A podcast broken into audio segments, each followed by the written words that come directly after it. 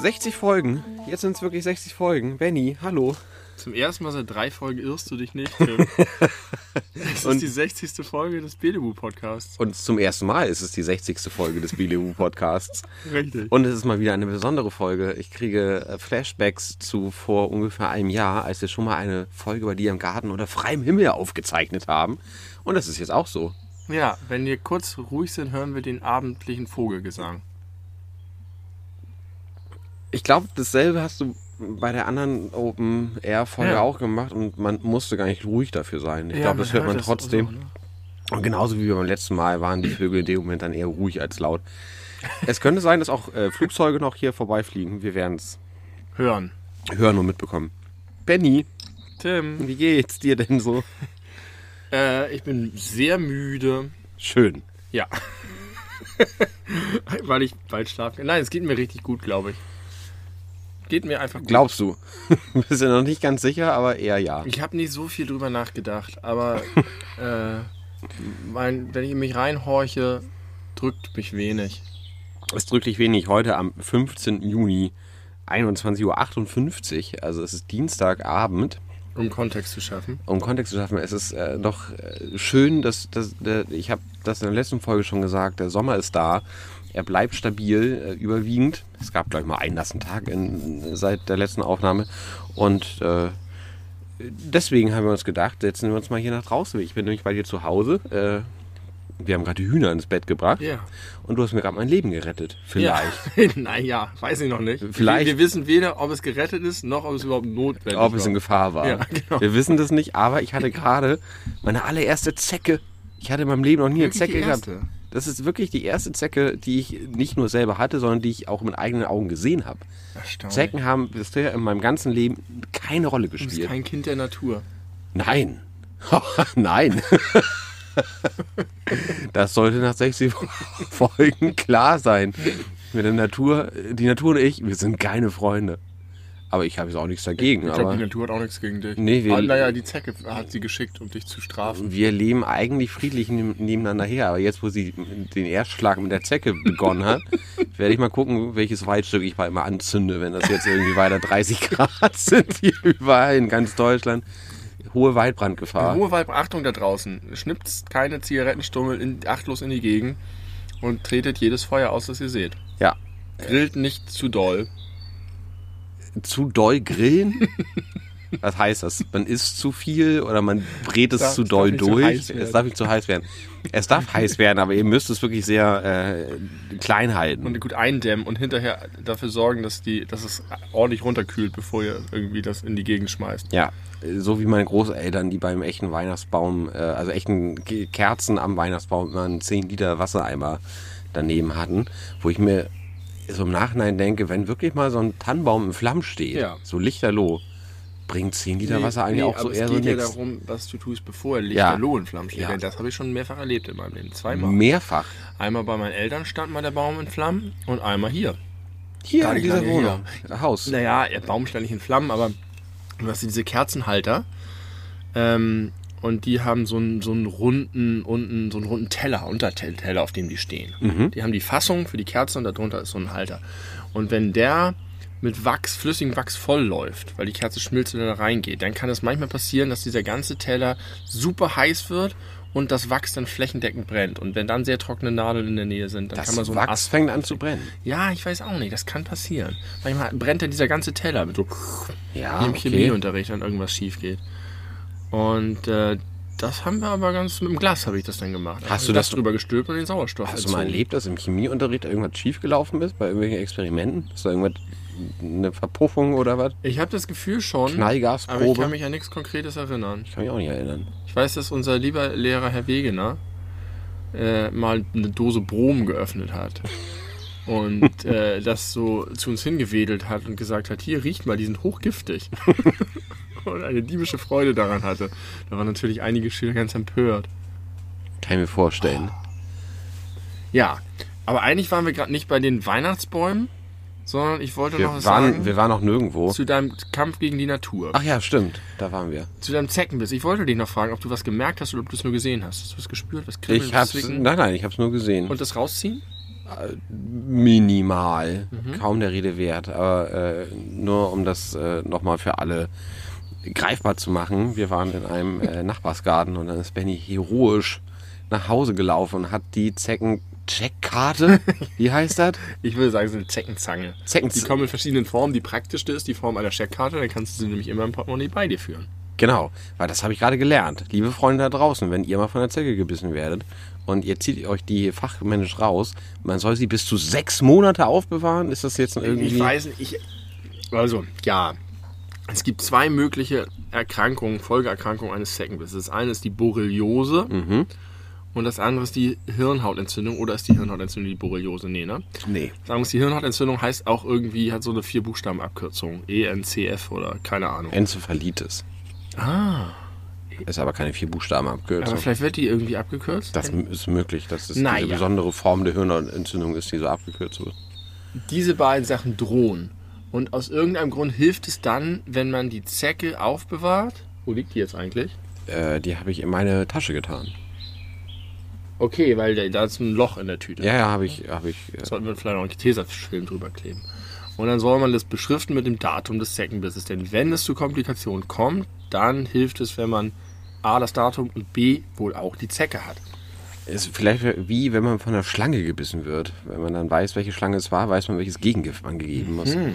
Aber ja, vielleicht, vielleicht. Irgendjemand hat mir mal die Geschichte erzählt aus Griechenland, wo jemand von einem Skorpion gestochen wurde. Ah, schreckliche Vorstellung. Und dann waren das so lauter griechische Männer, die alle sich als Experten aufgespielt haben. Haben und angefangen, die darauf zu beschlossen- pinkeln? Nee, die haben beschlossen, wir müssen den jetzt verbrennen. Den Den Skorpion. Skorpion. Und dann gucken, welche Farbe der hat, wenn der verbrannt ist. Und dann standen da so fünf griechische Männer um den brennenden Skorpion. Und dann hat die gestochene Person gefragt, ja, was ist denn jetzt? Er ist jetzt so ein bisschen gelblich. Und dann haben alle so die Schultern gezuckt und hatten keine Ahnung und sind irgendwie Alkohol trinken gegangen. so wird das gemacht. Ah, die waren sich alle einig. Die waren sich einig, nee, die wussten es nicht. Nee, aber die waren sich einig, dass es ein guter Weg ist, herauszufinden, um welche Skorpionart es sich handelt. Offensichtlich. Aber offensichtlich hatten sie nicht so weit vorausgedacht, dass wenn es dann so, also sie hatten wahrscheinlich von der Methode gehört. Ja, aber man muss das Ergebnis auch interpretieren Ja, können. Und das konnten sie nee, nicht. Das konnte keiner. Aber vielleicht, wenn man dann, wenn da was schiefgelaufen wäre, äh, irgendwie anaphylaktischer Schock, kann man in die nächste griechische Notaufnahme gehen und sagen, er hat ein bisschen gelb gebrannt. ah, alles klar, das ist der Scorpius Maximus. Vielleicht. Vielleicht dachten sie auch, wussten sie auch, rot ist gefährlich, grün ist ungefährlich, gelb ist so unentschieden. Ja, da muss man warten. Ja. Bei gelb muss man schon mal bre runterbremsen. Das ist Gift. ja, dann habe ich dir diese Zecke hinausgezogen. Ich weiß ehrlich gesagt gar nicht, ob ich jemals einen Zeckenbiss hatte. Ich hatte auf jeden Fall bis vor drei Jahren keinen. Jetzt hatten wir hier irgendwie hin und wieder mal einen, aber ich weiß nicht, ob ich betroffen war oder der Rest meiner Familie. Kann ich mich nicht erinnern. Ich glaube, ich hatte nie eine. Ich hatte noch keine Zecke. Ja, das war meine Ich beschimpfte allererste. dich als Anti-Naturburschen. Ja, Ich bin noch viel weniger Nature als du. Vielleicht habe ich sie auch alle gehabt und mein Körper sie einfach absorbiert. die Zecken äh, bin- Ja, reingesaugt. ich bin jetzt so ein Du bestehst zu Hybrid-Mutant. 32 Prozent aus Zecke innerlich. 32 Prozent ist, glaube ich, viel. zu viel. Aber ich habe ein bisschen, ein bisschen Zecke in mir, glaube ich. Ja, vielleicht. Das sind äh, krasse Biester. Die sind echt widerstandsfähig. Die können bis zu extrem, ein Jahr lang in extrem niedrigen Temperaturen überleben. Mhm. Die lauern monatelang auf Beute. Und dann kommt so ein Irrer mit der Zeckenzange und macht dem Ganzen jähes Ende. Tut mir leid für die Zecke. Auch, du musst es auch richtig heftig dran Ja, ziehen, die ne? Also die, die, die Haut hat sich äh, wahnsinnig gedehnt Ja. nach außen. Die, die haben, ja, die haben Power, die meinen es ernst. Das ist schon das, das zweite Tier, das. Nein, das Tier, das ist das. Nicht das zweite Tier, das wir retten. Wir haben dich gerettet und vor kurzem haben wir schon einen Vogel gerettet. Ja, sehr gut, dass du das sagst. Das wäre nochmal ein Callback, weil wir haben es angekündigt in der letzten Folge, dass wir von der Vogelrettung erzählen, wir die gemacht. wir heraus, äh, nicht herausgefunden haben, die wir äh, geme gemeinsam unternommen haben, ohne sie persönlich zu unternehmen. äh, und äh, die Rettung delegiert. Wir haben die Rettung delegiert und wir sind, äh, wir sind dem aber schuldig geblieben, dieser Geschichte. Und deswegen äh, jetzt folgt, liebe Zuhörer, jetzt kommt, folgt eine Geschichte, sie heißt äh, The Distress of the Dole oder die Rettung der Dole. Deutsche Titel sind ja häufig keine 1 zu 1 Übersetzung. Nee, genau. Die Rettung der Dole oder Untertitel äh, Dole in Gefahr. Ja, Was tun? Was tun? Können wir einen Ratgeber schreiben. Ähm, ich, ich, ich werde einsteigen in die Geschichte und du wirst ergänzen. Äh, es war so, dass vor, keine Ahnung, zwei Wochen, anderthalb Wochen, hast du ja zu einem äh, netten Feuer hier auf deiner Terrasse geladen. Korrekt. Und ich äh, bin gemeinsam mit meiner Lebenspartnerin mit dem Fahrrad hierher gefahren und wir haben noch an der Tankstelle halten wollen, um Tabakwaren zu kaufen. Liebe Kinder, fangt nicht an zu rauchen. Und äh, ja, wenn ihr es schon tut, ist schon cool auch. Aber nicht nur. Hat auch Nachteile. Man muss keine, eigentlich muss man keine Angst vor Borreliose haben, wenn man sich jeden Tag 15 Zigaretten in die Lunge reinzieht. Aber gut. 15 ja wohl nicht. Wobei, das ist ja nun durchaus die äh, akutere Gefahr. Doch, 15, ko- je nach. Äh, 15 am Tag? Ja, Du kommt bist ja hin. voll drin im Sumpf. ich bin mittendrin im Sumpf. Du warst mal eine Zeit lang, warst du, hattest du mal nicht, du hast auch eine Zeit lang weniger geraucht. Ja, Warum? I love it. Unsinn. Keine Ahnung. Käse. Ich habe voll Hunger, du auch? Gerade nicht eigentlich. Ich habe überhaupt nichts zum Abendbrot gegessen. Äh, Gar nichts. Oh weh, oh weh, oh weh. Also, wir sind an der, an der Tankstelle, äh, hielten wir. Ich ging rein, um eben halt Tabakwaren und noch Getränke zu kaufen. Und da äh, stand da schon ein kleiner Junge vor der Tür und hat sich mit der äh, Fachverkäuferin Tankstelle, Tankstellenfachverkäuferin heißt nicht so. Wie heißen die Leute, die da arbeiten? Tankstellenmitarbeiterin. Ja, die haben keinen echten guten Namen, glaube ich. Ja, sie sind am Ende der, der Nahrungskette. Die FDP mag die Leute nicht. Tankwart sind es Ta- auch nicht, sind nee. keine Tankwarte, die füllen ja kein Benzin ein. Richtig. Das sind einfach so schäbige Kassenagenten. Ja, genau. Eine schäbige Kassenagentin äh, war allein in dem Laden und man sah schon, dass der sich irgendwie mit einem Beutel in der Hand durch die Tür ohne Maske mit der Frau unterhielt, aber nicht reinging, weil er wohl keine Maske hatte. Ja. Und dann dachte ich, äh, es geht vielleicht inhaltlich darum, äh, dass er gern rein wollte, um sich ein Eis zu kaufen oder so, und ob er auch ohne Maske darf. Und sie sagte, nein, nein, darfst du nicht. Aber darum ging es gar nicht. Ich habe herausgefunden, während ich dann in dem Laden war, also in, in der Tankstelle war, äh, dass er wohl einen kleinen äh, einen Vogel ge gefunden, einen hilfsbedürftigen Vogel gefunden und in einen Jutebeutel gesteckt hat. Ja. Und äh, ja, dann war so, hat er sie gefragt, ob sie ihm helfen könne und was man jetzt damit macht. Und sie war nicht besonders hilfsbereit. Sie hat relativ schnell entschieden, keine Ahnung, ist mir egal und hat sich nicht weiter darum gekümmert. Und da haben ich und meine äh, Freundin uns dann angefangen, uns des äh, Themas anzunehmen, als ich dann meinen Einkauf verrichtet hatte. Und dann haben wir noch bei, haben wir am Tierschutz angerufen, die hatten, die waren äh, dicht, also die waren, hatten keine Öffnungszeiten. Und dann äh, haben wir gegoogelt und herausgefunden, dass es wohl so sei, dass Tierschutz hat heute zu. der hatte zu. Kein, kein Tierschutz today. Wenn Sie ein Tier und in Gefahr sind, Pech gehabt. Bitte kommen Sie morgen um 8.30 Uhr wieder. Ja, und dann haben wir herausgefunden, dass es wohl so ist. Äh, also es gab wohl noch so eine Notfallnummer und die haben dann gesagt, äh, ja, entweder zum Tierheim Süderstraße fahren, was super weit weg gewesen Ja. wäre, äh, oder zur nächsten Polizeiwache. Und das, die ist so, also ihr wart aus der Perspektive so aus, auf dem Heimweg zur Polizeiwache. Und dann haben wir uns entschieden, wir fahren jetzt erstmal zu euch in euren Naturgarten. Mit der Dole. Mit, der, mit dem Vogel. Wir wussten ja noch gar nicht, was das für ein Vogel ist. In der Tüte. In so einem Im Judebeutel. Judebeutel drin, genau.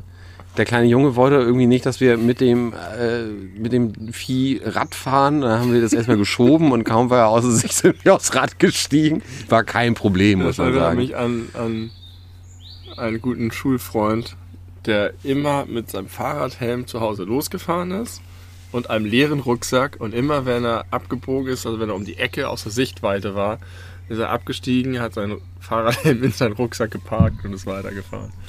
Bescheuert. Was für ein Aufwand. Ja, das habe ich damals auch schon gedacht. Weil wenn, dann zieh's halt durch. Ja, Das ist auch wurscht. Warum? War uncool vielleicht. uncool. Ja, ich habe das jahrelang durchgezogen. Na, jedenfalls sind wir hier angekommen und dann haben wir den Vogel mal freigelassen und haben herausgefunden, unter anderem durch Nachbarn von dir und auch durch irgendeine geile Google-App, wenn man sie fotografiert und dann ähnliche Produkte anzeigen lassen kann, dass es sich um eine Dole handelt. Richtig. Eine Dole ist ein hübscher, äh, kleiner schwarzer Vogel, Ein, eine Rabenart. eine Rabenart, genau. Und äh, dann äh, hüpfte die hier so im Garten rum und äh, war ein bisschen verschreckt, konnte auf jeden Fall nicht fliegen, war glaube ich noch wirklich jung. Angeblich hat die schon mehrere Tage da an dem Ort äh, ja, ausgeharrt, bis der kleine Junge sie eingefangen hat. Und jetzt kannst du gerne übernehmen. Ich habe erstmal Hühnerfutter geholt und Wasser. Ja, da wollte sie aber nichts von wollte sie wissen. nichts von wissen. Ich wollte einmal kurz vorher sagen, es tut mir ein bisschen leid, dass ich TankstellenmitarbeiterInnen als schäbige Agenten bezeichnet habe. schäbige Kassenagenten. Bin ich eigentlich drüber gestolpert. aber Wobei, jetzt, wo du die Geschichte erzählt hast von, keine Ahnung, mir doch egal, das war ein schäbiger Kassenagent. Ja. Aber ansonsten, generell, empfinde ich eine gewisse Sympathie und Verbundenheit mit MitarbeiterInnen von Tankstellen, weil ich selber mal da gearbeitet habe. Ja, das ist bekannt. Und ist bekannt. Und tatsächlich empfinde ich die meisten als sehr freundlich. Vielleicht auch, weil ich, wenn ich in eine Tanke komme, habe ich immer so ein Gefühl von, ihr, ich bin einer von euch und ich bin immer super positiv und freundlich, wenn ich in Tankstellen bin. Und das strahlt sich vielleicht, strahlt dann vielleicht aus und dann kriege ich auch was zurück. Ich finde, bei TankstellenmitarbeiterInnen ist es sehr auffällig, dass sie entweder freundlich und gut gelaunt oder extrem desinteressiert sind. Ja, extrem desinteressiert gibt's Äh, auch. Da irgendwie gibt es aber nur diese beiden Varianten. Also zumindest fällt mir gerade kein nichts anderes ein. So dieses, ja, okay, ich hätte gern noch äh, Pueblo-Tabak. Mhm, Wie, okay. wie so ein Roboter, wie so ein Automat. Ja. Aber ich komme sehr häufig in Smalltalk mit, den, mit der freundlichen Variante. Ja, okay, zurück zur Dole. Die Dole taperte hier herum und äh, es entspann sich eine sehr wilde Diskussion darüber, was jetzt mit diesem Vogel zu tun ist, die sich vor allen Dingen dadurch auszeichnete, dass im drei Sekunden Takt das Wort Dole gesagt wurde. Sehr oft, ja. Und es war wirklich, ich meine, das, das bringt jetzt nichts, glaube ich, das nachzuerzählen, aber glaubt mir, wenn ich sage, es war eine launige Debatte. es fielen scharfe, kuriose, ernst gemeinte und witzige Argumente auf beiden Seiten.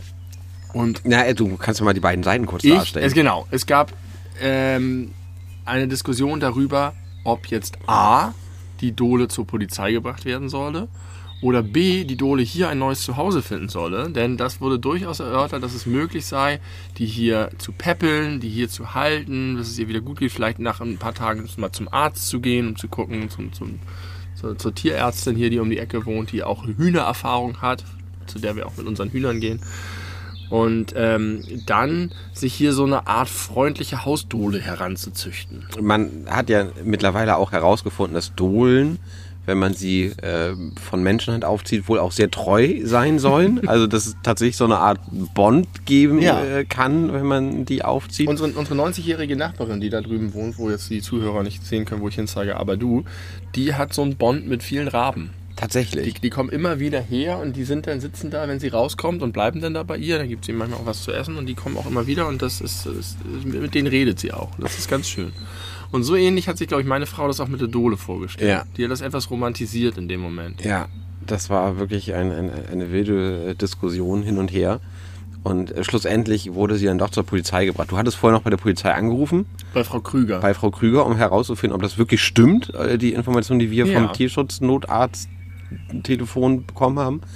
Und die hat das bestätigt, aber wirkte, also war letzten Endes kein Fan von der Aufgabe, die ihr bevorstand. Nee, sie hatte nicht so Bock. Also sie hat gesagt, ja, ich habe dann gefragt, was passiert denn mit der faktisch, bis sie dann zur Süderstraße gebracht werden kann. Ja, dann, dann kommt die hier in den Käfig. Und dann dachte ich, ja, da wird sie sicher gut umsorgt. Da ist sie geschützt, da kriegt sie Futter, da ist, ist alles okay und Ja.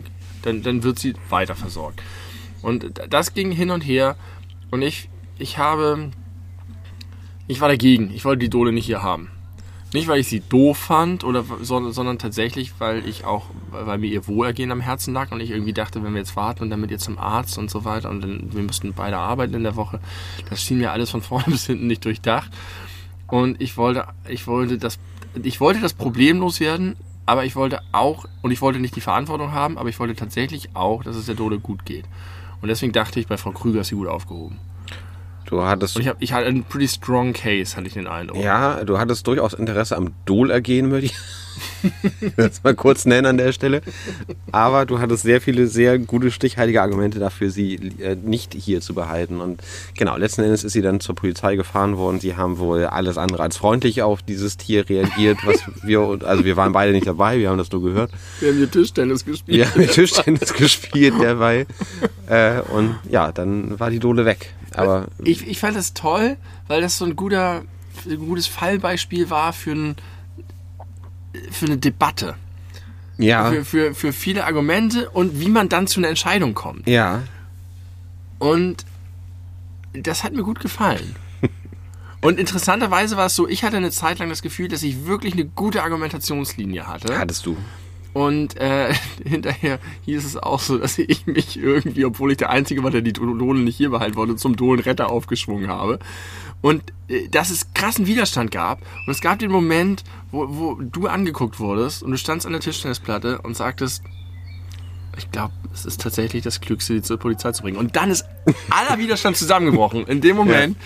wo du sozusagen deine, deine Unterstützung meiner Position ja. signalisiert hast. Ich habe mich lange zurückgehalten. Dann, dann hat man richtig auch deine Freunde gesehen, wie bei ihr, sie, sie wusste, okay, die, sie haben recht, aber es macht mich so traurig. Und es war so, oh nein, wir haben verloren und, und, und es war es war eine faire, gute, gute Debatte. Hat mir sehr, super gut gefallen. Ja, stimmt. So habe ich das noch gar nicht betrachtet. Aber das ist absolut richtig. Das war die Geschichte der Dole, die wir beim letzten Mal nicht erzählt haben. aber diesmal. Aber diesmal haben wir sie in aller Breite äh, ja, euch vor Augen geführt. Vielleicht haben wir heute übrigens Glück und können richtig viele Fledermäuse sehen. Letztes Mal wieder schon angekündigt, da haben wir nicht welche gesehen. aber man kann die wirklich. Jetzt geht das gleich los, dass die hier durch den Garten zischen. Ich habe äh, die einzige Fledermaus-Assoziation in der freien Natur, die ich habe, äh, befindet sich auf Rhodos. Also ich weiß, dass es, also ich habe auch in, in, in Deutschland und in Hamburg schon Fledermäuse gesehen.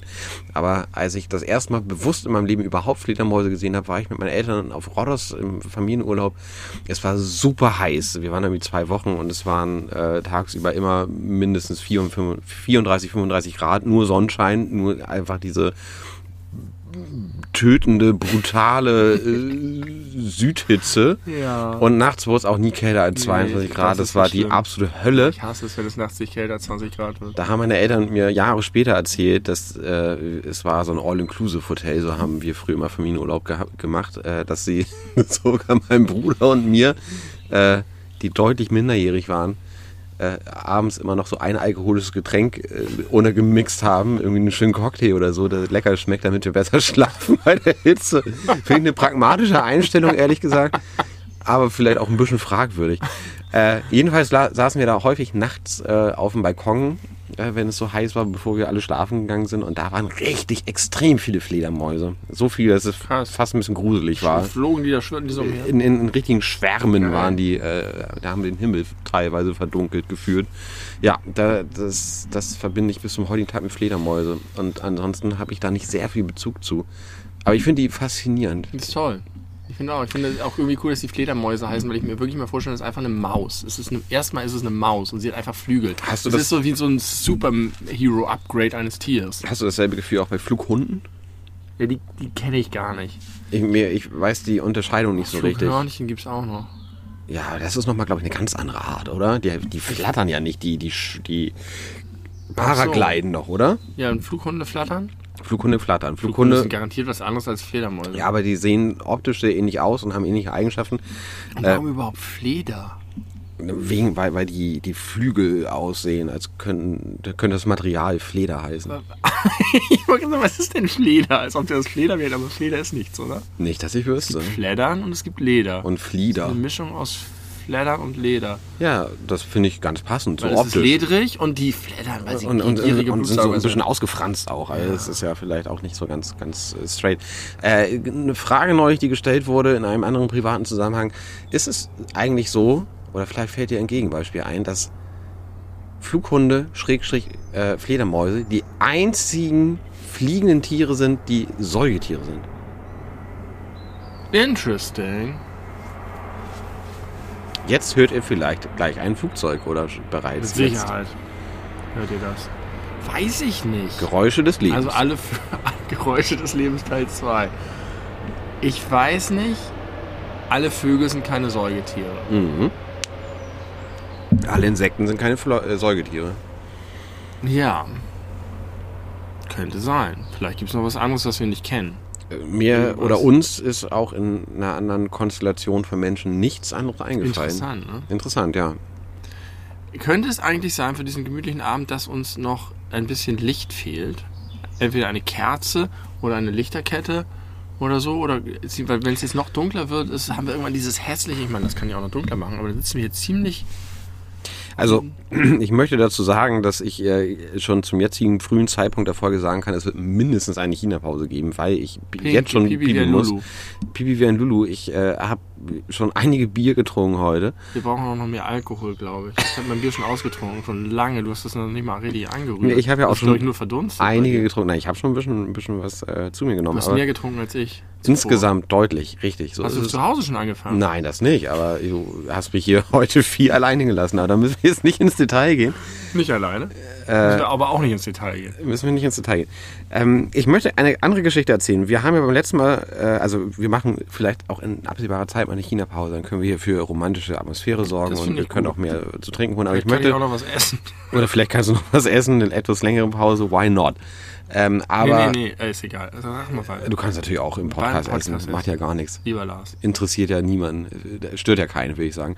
Also, äh, wir haben ja beim letzten Mal schon darüber gesprochen, dass das Leben jetzt so langsam wieder losgeht. Die Leute gehen raus, das Wetter ist toll, äh, Corona scheint vorbei, die Ja. Inzidenzen sinken und sinken und sinken und sinken. Äh, neulich gab es sieben Neuinfektionen in Hamburg, das fand ich süß Ja, irgendwie. wollte ich auch. Also, da fragt man sich ja auch, das ist nicht das, worauf ich hina- hinaus möchte, aber irgendwann muss man ja auch Schluss machen damit, das täglich zu berichten. Ja. Weil irgendwann sieben Neuinfektionen ja ich das, ja. ja, ich vermisse das, werde das nicht vermissen, aber ich frage mich, wann, also erstmal, was so der, der, der Zeitpunkt ist, auf den sich dann alle einigen, oder fängt dann irgendjemand an, irgendein Medium, äh, dass die das dann aufsparen oder nur noch so auf die dritte Seite packen und dann kommt es immer weiter nach hinten Ja, in die Zeitung. Es wird so ausfaden, Genau. ne? Aber wo ist der Zeitpunkt? Sieben Neuinfektionen in, in einer 1,8 Millionen Ja, Stadt. jetzt ist es ja noch nicht so weit. Es gibt noch kein Impfangebot für alle. alle man Aber war noch von, der- man war noch von vierten Welle. Ja, es ist toll. Ich freue mich. Ähm, aber meine Frau hat neulich auch gesagt, als ich das auch mit den sieben herausgestellt hatte, hat sie gesagt, erinnerst du noch die Zeit, in der man gehört hat, dass irgendeine Frau aus Iran in Hamburg gelandet ist Ja. und dass es jetzt in Hamburg einen Fall gibt von Corona? Stimmt, sehr gutes Argument. Mhm. Und, Und, wir jetzt waren ja halt sieben am Tag, ist am selben Tag ist auch noch einer gestorben wieder. Oder ein Nee. Und letztes Jahr divers. im Sommer hatten wir es ja auch irgendwie äh, sehr ähnlich äh, mit den extrem niedrigen Inzidenzen. Irgendwann ist es wieder richtig angezogen. Ja. Haben wir mit voller Kraft zurückgeschlagen. Man weiß natürlich nicht, was im Herbst passiert, aber ganz offensichtlich ist Sommer gut gegen Pandemie. Oder zumindest gegen diese Pandemie. Ja. Sommer und draußen sein und Ja, ja, nicht mehr viel Fall drin so. treffen und, äh, und Impfung natürlich auch.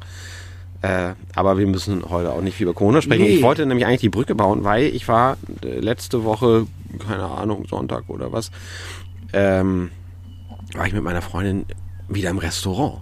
Zum ersten Mal Ja. seit ganz, ganz, ganz langer Zeit. Ich auch schon einmal draußen. Im, Im Außen, genau, Außenbereich. Äh, und zwar im Maybach in Eimsbüttel. Ja. Ich weiß nicht, ob du es kennst. Kennst Kenn du? Mit, die Piranha Bar. Pa nee. Nee. Die haben Piranhas, ein riesiges Piranha-Aquarium. Drin, oder was? Tresen. Ja, da waren wir Kennst nicht. du das Wir waren nur nicht? draußen. Das Maybach wird auch die Piranha Bar genannt. Das wusste ich nicht. die haben echte, fette, direkt hinterm Tresen, wo steht der ganze Alkohol.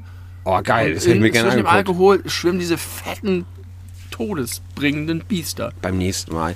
Aber ich, erzähle es eigentlich deswegen, nicht weil ich sagen möchte, geil, guck mal, was ich mache, sondern weil ich hatte, und das habe ich der Dame auch gesagt, als ich die Rechnung bezahlt habe, ich hatte die beste Kellnerin rein äh, handwerklich, die ich in meinem ganzen Leben hatte. Die war super angeknipst, also die war irgendwie ein bisschen anstrengend, so wie man das halt häufig kennt, so von Kellner und Kellnerinnen, die so äh, zu jeder Situation so einen geilen Spruch auf den Lippen Ja. haben und sehr laut und so. Äh, das fand ich fast ein bisschen doll, ein bisschen störend und die war echt ein bisschen crazy. Das wusste sie auch, aber hat sich voll reingefühlt in, in, ihre Lage. Aber die war so krass aufmerksam. Die war irgendwie für den kompletten Außenbereich fast allein zuständig, was so zumindest Bestellungen aufnehmen anging. Äh, die war so, aber also, die hat nichts vergessen. Die hat nichts vergessen. Und dann war es auch noch so, da waren wirklich viele Leute, kannst dir vorstellen, Wetter gut, äh, die Leute dürfen wieder, da war es voll bis auf den letzten Platz. Und dann habe ich mir, ne, Alltagsvegetarismus, dahin geht's wieder zurück, wir waren essen, also habe ich mir ein Steak bestellt, weil ich mal wieder Bock auf ein Steak hatte. Und dann äh, habe ich noch gesagt, Medium Rare hätte ich's gern. Und dann bekam ich das und es war nicht Medium Rare, es war schon ziemlich durch. Ja. Da war, da, da war. Moment mal, das Medium Rare zwischen Rare und Medium? Ja, genau. Wow. Medium ist Wenn du, wenn du das Fleisch isst, willst du durch. auch das Blut saugen. Ja, dann will ich auch das Blut saugen. Wobei es ja eigentlich kein Das Blut ist Fleischsaft. Ich weiß, Es ist ist Fleischsaft, genau. Das Tier ist komplett ausgeblutet. So ist es. Es ist in so einen Gully gefallen in der Schlachtbank und dann äh, ist es da. Ja. Genau. Ge ge geronnen ist das Blut. Das, Ron, nicht, das, ist nicht geronnen. Das, das ist einfach rausgeblutet. Da ist, ja, aber da ist nichts äh, mehr da. geflossen. Geflossen. Rausgeflossen. Vielleicht ist es auch währenddessen schon ein bisschen geronnen. Und dann habe ich das so gegessen und äh, wie gesagt, es war wirklich viel los und sie war immer viel unterwegs und immer hier, ach ja, und du willst du noch Bier? Ja, alles klar und war halt wirklich total angeknipst und hat dann aber während ich, ich habe das so geschnitten, dachte oh fuck ey, schon wieder, ich habe das oft gehabt in letzter Zeit, wenn das irgendwo, neulich beim Grillen, bei meinem Schwiegervater in Spee, auch äh, super gutes Fleisch irgendwie aus der Nachbarschaft vom Markt, wo er arbeitet und komplett durchgebraten. Ja. Dachte, das kann doch nicht wahr sein. Warum Ja. kann man denn so schlecht mit so gutem Fleisch umgehen, wenn man das schon hat? Weil wenn man Fleisch isst, dann natürlich so ein gutes Fleisch. Ja, das sehe ich ja. Und dann ist es auch noch, ist es auch noch so scheiße zubereitet. Und dann war es halt wieder so, ah, im Restaurant und sie kriegen es trotzdem nicht hin. Na egal, es war trotzdem lecker, gute, gut gewürzt, guter Pfeffer, keine Ahnung. Und dann kommen sie so vorbei und ich, ich sehe das gar nicht und guckst dann so nach links und sie ganz nah mit, mit ihrem Kopf an meinen Teller ran. Das ist doch nicht Medium Rare. Nee, aber ist okay. Nee, nee, nee. Komm, gib mir das, pack mir das mal bitte auf den extra. Das muss ich dem Koch zeigen. Das geht so nicht. Das geht so nicht. Und dann hat sie darauf bestanden, das Fleisch dem Koch zu zeigen. Ja, jetzt bin ich gespannt. Äh, ja, es hieß dann hinterher, dass sie uns ein Eis dafür anbieten würden, umsonst. Aber du hast es weitergegessen. ich habe es natürlich Ein weitergegessen. Glück, weil das wäre ja doof, wenn sie das jetzt weg und dann ins Neue. Das hätte, so hätte ja auch ein Genau. Kellnerin reagiert. Äh, aber das ist genau die Frage, auf die ich gleich hinaus möchte. Aber es ist auf jeden Fall so, dass uns Eis angeboten wurde, was wir letzten Endes nicht genommen haben. Wir haben ein bisschen gehofft, dass wir dann Bier umsonst kriegen, haben wir auch nicht gekriegt. Aber die war die ganze Zeit so, Hättet oh, es, äh, es tut uns so leid und so. Äh, das, das, so sollte das nicht sein. Und weil die aber so cool und gut war, habe ich wollte da jetzt irgendwie auch nicht so einen Ärger machen. Und darauf habe ich, hab ich mir die Frage überlegt, bist du jemand, der, wenn er im Restaurant bestimmte Speisen bestellt, auf bestimmte Art und Weise und was weiß ich, Zusammenstellung, und das ist nicht so eins zu eins das, was du bestellt hast, gibst du das zurück, sagst du Bescheid? du, Sagst bist, du kennst mich doch. ja, kann ich nicht einschätzen. Nee, Nee. niemals. Niemals? Niemals. Also es gibt ganz seltene Ausnahmefälle und wenn, dann werfe ich mich in den Staub und sage, dass es auf jeden Fall kein Problem ist und dass es voll, ich das vollstes Verständnis habe. Niemals, es ist mir super unangenehm, Leute auf Fehler hinzuweisen. Ja, okay, dann, dann sind wir da genau gleich. Aber wie reagierst du, wenn dann so dieses obligatorische und alles gut? Sagst du dann, äh, Das- lügst du dann ja? Ich mache das so wie diese, diese Zeugnissprache. Ich habe alles ist formal positiv, aber unterschiedlich enthusiastisch. Und es gibt Sachen, äh, wo ich tatsächlich beanstande, wenn es irgendwie gar nicht geht oder wenn es irgendwie ein Thema war oder wenn es, wenn es, wenn es wirklich ein Problem ist, wenn ich es einfach hinnehmen kann, kommt aber ganz selten vor und es ist mir immer unangenehm. Ich möchte immer allen Leuten das Gefühl geben, dass sie alles richtig gemacht haben. Ich mag keine Fehler reinreißen. Exakt so. so. bin ich auch. Und, Und es äh, ist halt für mich auch häufig kein Problem. Weil äh, meistens sind ja. die Sachen, die falsch laufen. Und es gibt ja Leute, die das Gegenteil sind, die einen einen Fall daraus machen, obwohl es gar kein Problem ist. Einfach nur, um zu zeigen, ha, guck mal, du hast einen Fehler gemacht, ich habe recht, ich habe dich hab's aufgedeckt. Ja, aber da, da ist ja häufig die, und ich finde auch irgendwie nachvollziehbare Argumentation, dass sie sagen, ich äh, gehe hier hin, ich bezahle dafür und dann möchte ich auch das bekommen, für das ich bezahle. Und wenn Ja. es dann nicht dem entspricht, wofür ich mitunter ja vielleicht auch viel Geld bezahle, dann möchte ich halt auch was sagen und das kriegen. Ja, bei bestimmten Teilen musst du das machen. Also wenn es manchmal kann ja wirklich ein richtiger Fehler passieren, wo du, wenn du darauf aufmerksam machst, auch sofort das Verständnis auf der Gegenseite hast. Ja. Wo, wo, wo völlig klar ist, oh Alter, das geht gar nicht Wenn natürlich. dir, wenn Weil- dir Kroketten statt Pommes gebracht werden. Nein, so, so vielleicht auch da schon. Da würde ich, glaube ich, was sagen. ja. Wobei Kroketten auch geil sind, das will ich jetzt nicht, nicht, nicht sagen. Aber wenn ich Ja. jetzt mich auf Pommes freue und mir wird Aber- nicht das gebracht, wirklich inhaltlich, dann würde ich, glaube ich, was sagen. wenn so richtig ein Fehler passiert, dass der Wert dessen total geschmälert wird und dass es nicht nur um eine Präferenz geht, wo das andere irgendwie auch okay ist. Und wenn du jetzt nicht in so, einem, so, einer, so einer kneipenartigen Restaurantatmosphäre bist, wo halt Massengeschäft und alle und so eine angezündete Kellnerin rumrennt, sondern wo es auch wirklich um Qualität geht, ja, aber alles immer sehr wertschätzend und vorsichtig und mit Verständnis für die Situation und so weiter. Und nie immer dieses irgendwie böse Absicht oder Schlamperei unterstellen oder so. Und das machen Nee, ja das muss, manche. ja, das stimmt. Das ist super unangenehm, wenn man davon Zeuge wird auch. Ja, das wäre jetzt meine nächste Frage gewesen. Äh, so äh, Restaurantbesuche, wo man mit jemandem anderen da war, der oder die dann auch sagt, ja, Moment, ich habe dir aber äh, gesagt, dass ja, äh, keine Ahnung, dass es wirklich Medium Rare sein soll. Passiert eher am Nachbartisch. Ich weiß nicht, wie, ob das bei meinem eigenen Tisch mal passiert. Mit solchen Leuten verkehre ich eigentlich nicht. Aber äh, ja, es- doch, es ist mir schon vorgekommen. Dass, dass Leute in meiner Anwesenheit, auch die ich kenne, auch einfach andere Typen sind und dann darauf bestehen. Und das ist mir dann sehr unangenehm. Ja, mir ist es auch Und ich, unangenehm. ich überkompensiere dann manchmal in die Gegenrichtung. Aber würdest du dann sagen, also, äh, okay, zwei Fragen. Erstens, heißt überkompensieren mehr Trinkgeld geben dann auch? Auch, ja. Tatsächlich? Mhm. Tatsächlich auch das. Manchmal auch einfach extra freundlich sein dann. Äh, Man will ja dann aber auch wiederum nicht den, die Begleitung bloßstellen, die, ähm, die das moniert hat. Das ist eine schwierige... Das ist äh, gesellschaftlich schwierig. Ja, aber es ist sehr interessant. Aber es ist auf jeden Fall auch, also ich finde, das Argument, ich habe jetzt, ich bezahle jetzt, keine Ahnung, 18 Euro für mein Gericht, dann möchte ich das auch so haben, wie ich es bestellt habe. Finde ich okay. Ich habe ja einmal, oh, ich weiß ja, wie ich das schon mal erzählt habe, ich werde es jetzt einfach auch auf die Gefahr hin, dass das hier schon mal im Podcast vorkam, nochmal erzählen. Ähm, ich habe ja einmal bei Joey's Pizza Service Pizza bestellt und habe mir äh, eine Pizza mit milden Pepperoni bestellt. Ich habe Und, Milben verstanden. und stand milde Pepperoni, waren aber scharfe Pepperoni Ja. drauf.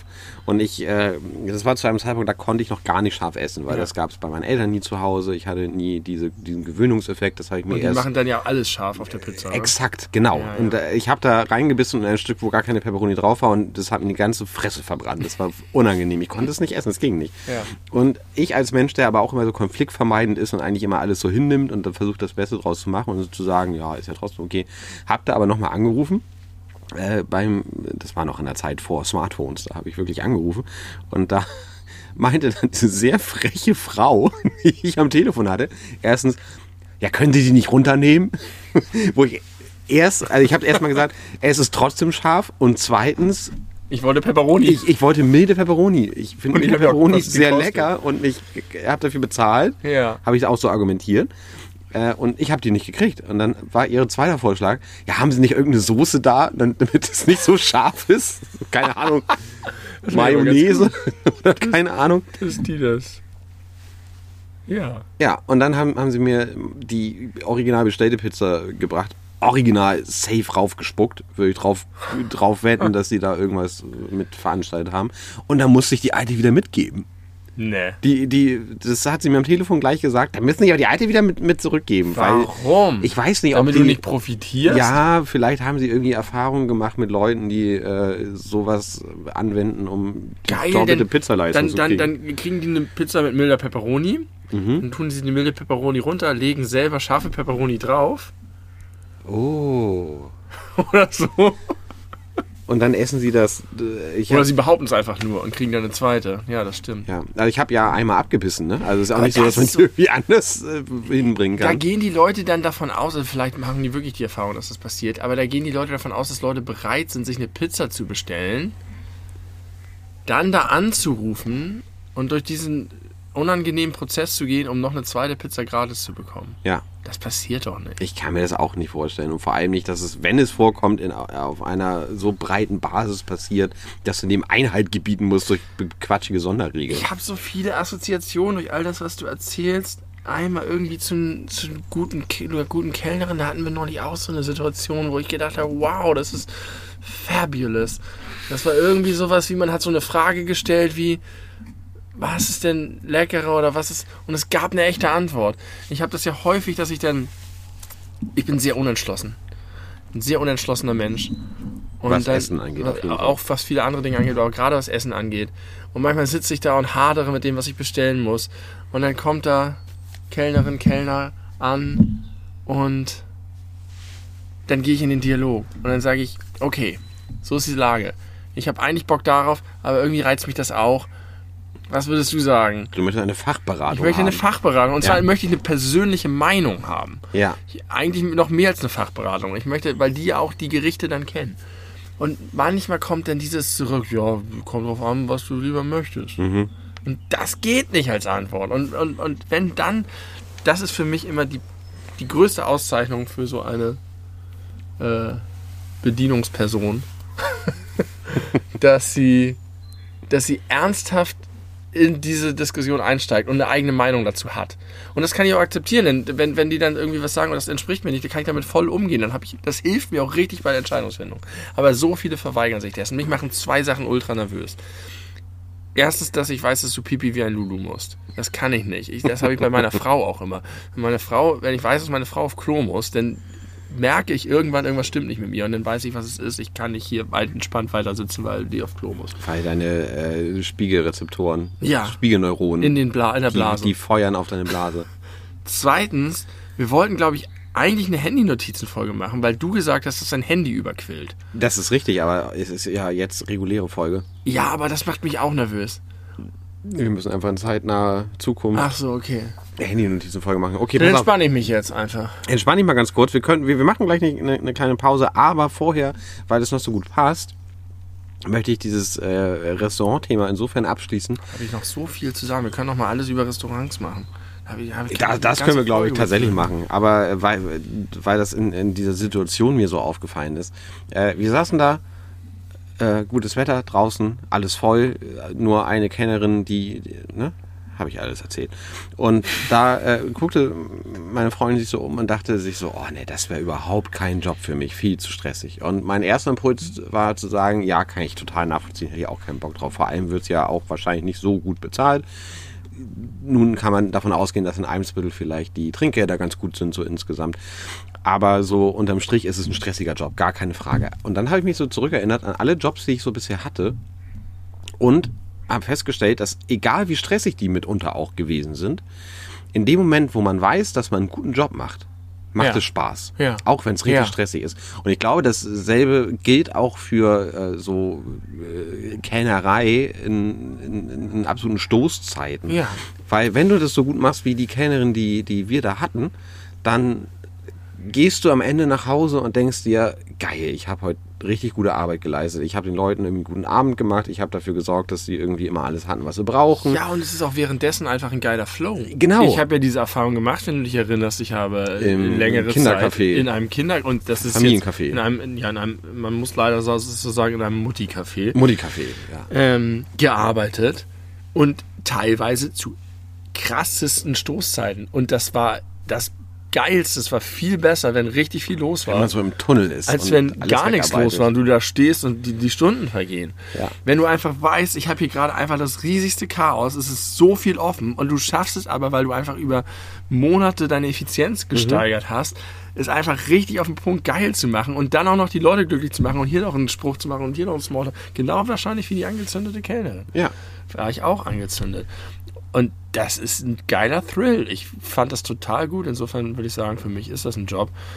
Ähm, ich habe vielleicht schon mal erzählt, dass ich dann dort auch die Zeit genutzt habe, um immer neue Kuchenerfindungen zu machen. Ja, weil du selber Kuchen gebacken hast. Ja, weil wir den selber gebaut haben, haben wir den vergeiler gemacht. Und wenn du dann auch noch einmal sagst, hier, übrigens, wir haben auch noch den Himbeerkäse-Keks-Vulkan. Und dann sind die da, dann ist einer ein Stück und dann bestellt der ganze Tisch eine Scheißkreation. Geil. Ja, und äh, ich glaube, das macht, äh, das unterscheidet Menschen mit glücklich machenden Berufen von Menschen mit unglücklich machenden Berufen, äh, dass man eine gewisse Sinnhaftigkeit dahinter äh, erfährt und, Dass man gut ist in dem, was man tut. und dass man gut ist in dem, was man tut. Aber- weil ich glaube, alles, in dem du gut bist, machst du automatisch gerne, weil du dir währenddessen bewusst bist, dass du gerade geile Leistungen Ja. abfeuerst. Gleichwohl ist es in dieser Art von Beruf so. Natürlich, wenn man gerade wenn es neu ist, und wenn du irgendwann drin bist und dann machst du ein geiles Frühstück und dann merkst du, oh, der Waffelteig ist alle und hier muss noch das organisieren und da hat irgendjemand hingekotzt und du regelst einfach alles. Auch das wird nach relativ kurzer Zeit, glaube ich, für die meisten Menschen zu stumpf. Ja. Also ich hätte das jetzt, könnte das nicht immer noch machen. Ja. Selbst egal wie gut ich bin, irgendwann bist du an dem Level, wo es so sich alles wiederholt und du nicht Ja. mehr dieses äh, Gefühl hast von wegen, ich bin hier richtig oder ich bin an der richtigen Stelle, ich kann es gut. Ich war mal ein sehr guter Fahrradkurier. Aber auch das könntest du wahrscheinlich heute nicht mehr machen. Auch das könnte ich heute nicht, mehr- nicht mehr was machen und das hat irgendwie elf Monate gedauert, da konnte ich das damals schon nicht mehr machen. Ja. Da habe ich. da hätte ich. Das gab natürlich keinen Arbeitsvertrag oder so, das war so ein Nebenjob. Thomas I. Punkt in Hamburger Innenstadt, für die, die es kennen. Äh, da äh, hätte ich irgendwann hinfahren müssen. Um 15 Uhr, glaube ich, hat meine Schicht da begonnen. Und da habe ich dann keine Lust gehabt oder generell schon keine Lust mehr gehabt. Dann habe ich da irgendwie angerufen und aus irgendwelchen Gründen erzählt, dass meine Freundin im Krankenhaus liegt und ich jetzt dahin muss und deswegen nicht mehr arbeiten kommen kann. Und dann, ja, okay, kein Problem, kein Problem. Danach habe ich mich nie wieder gemeldet und bin auch nie wieder arbeiten gegangen. also es hat keine offizielle das Kündigung hast du aber mal stattgefunden. erzählt, glaube ich, als wir über unsere Nebenjobs gesprochen haben, mit den Lohntüten. Ja, dann- dann nee, das noch- war in der Videothek. Ja, aber du, nee, du hast noch irgendwas anderes von, von Thomas I. Punkt erzählt. Mit diesen wahnsinnig teuren Sachen, die du transportieren Ja, ja, musstest. ja, genau. Klamotten im Wert von 10.000 Euro am Fahrradlenker. Quer durch den CSD durch. Das war ganz verrückt. Als CSD, es ist gerade Pride Month. Month, ja. War das nicht früher mal eine Week? Die äh, Leute, die damit gemeint sind, haben sich ihr Recht geholt, einen ganzen Monat für sich zu beanspruchen. Das finde ich, Ich auch finde, in es sollte ja. Pride Years geben jedes Es sollte Jahr. einfach ein Pride Eternity. Pride Eternity. Passend dazu, lieber Tim. Vor ungefähr anderthalb Jahren Ja, Habe ich im Podcast den sehr eine- frühen ersten drei Podcast-Folgen eine so. Ankündigung gemacht. Im Jahr Ja. 2019, prä-Corona ist das. Ja, Da habe ich mich gefragt, warum ich das nicht eigentlich mache, wenn ich doch so ein Ally bin, als der ich mich fühle. Warum ich da nicht eigentlich mal ein Zeichen setze und mir eine Regenbogenflagge ans Haus hänge. korrekt. Und jetzt ist es passiert. Jetzt ist es passiert. Ich habe sie schon gesehen. Auf Fotos und heute auch in echt. Und gestern Abend habe ich hier äh, in der Dürre, die wir diesen Monat haben, ein bisschen unsere Beete und unsere Saat gewässert mit einem Gartenschlauch. Und dabei sah ich diesen wunderschönen Abendhimmel hinterm Haus und in diesem Abendhimmel flatterte immer so ein bisschen diese Fahne hoch. Das hat mich sehr glücklich gemacht. Sehr schön.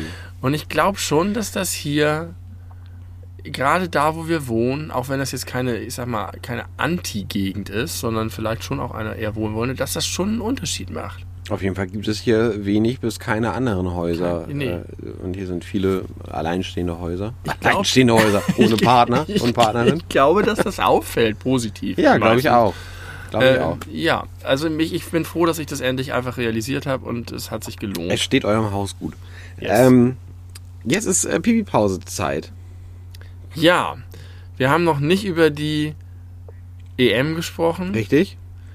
Die gerade läuft. Wir haben gar keine aktuellen Dinge thematisiert, aber Richtig. es fühlt sich sehr gut an. Langsam fange ich an zu frösten. Ich ziehe mir gleich dieses Pulli-Teil an, was Ja, wir uns mach da das mal. Ich- haben. Jetzt gehen wir in die China-Pause. Du machst Pipi.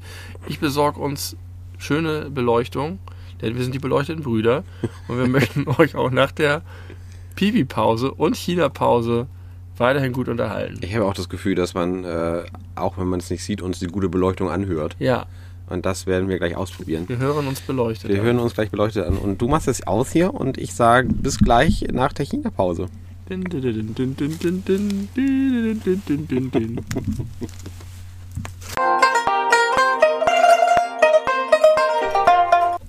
Da sind wir wieder. Und Benny, ich habe äh, den perfekten Callback. Äh, und zwar ist es sehr aktuell. Ich habe gerade auf, ich war ja gerade Pipi machen, wie alle Leute wissen, die diese Folge bisher gehört haben. Ähm, und ich habe festgestellt, Laura Müller, Hashtag wo ist Laura, Wo ist Laura? hat ihren ersten Instagram-Post seit dem 27. Februar, äh, ja, vor jetzt fünf Stunden veröffentlicht. Jetzt erwarte ich irgendwie so ein antiklimatisches Thema, worum sie, worüber sie gepostet hat. Also- Brandzwieback. Nee, neuer äh, Hundewelpe im Hause Wendler Müller, schätze ich. Okay.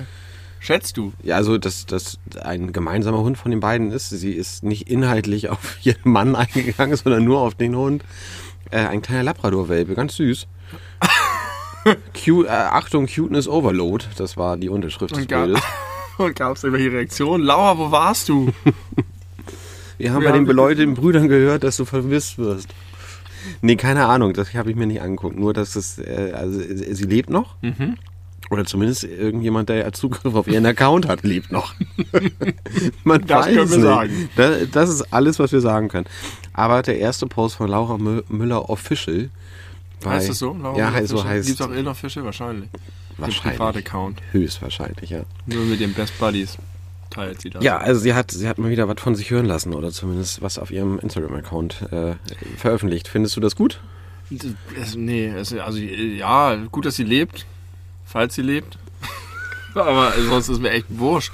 Ich wollte eigentlich die Zeit nach der China-Pause tatsächlich damit beginnen, nicht dich zu fragen, aber herauszustellen, dass es die erste Folge seit langer Zeit ist, in der wir nicht darüber geredet haben, wie es uns geht. Doch, du hast mich Ich gefragt, wie es mir geht. gefragt, wie es dir geht. Aber ich wusste, weiß nicht, wie es dir geht. das bothert mich. Ja, mir geht's gut. Danke Danke. der späten Nachfrage. Ja, mir geht's sehr gut. Ich habe äh, ich hab Urlaub seit gestern. Und äh, auch wenn wir in der Folge mit einem Papa gelernt haben, dass es am besten ist, sich gar nicht besser zu fühlen, wenn man Urlaub hat, äh, sondern man sollte sich immer gleich exzellent fühlen. Ja.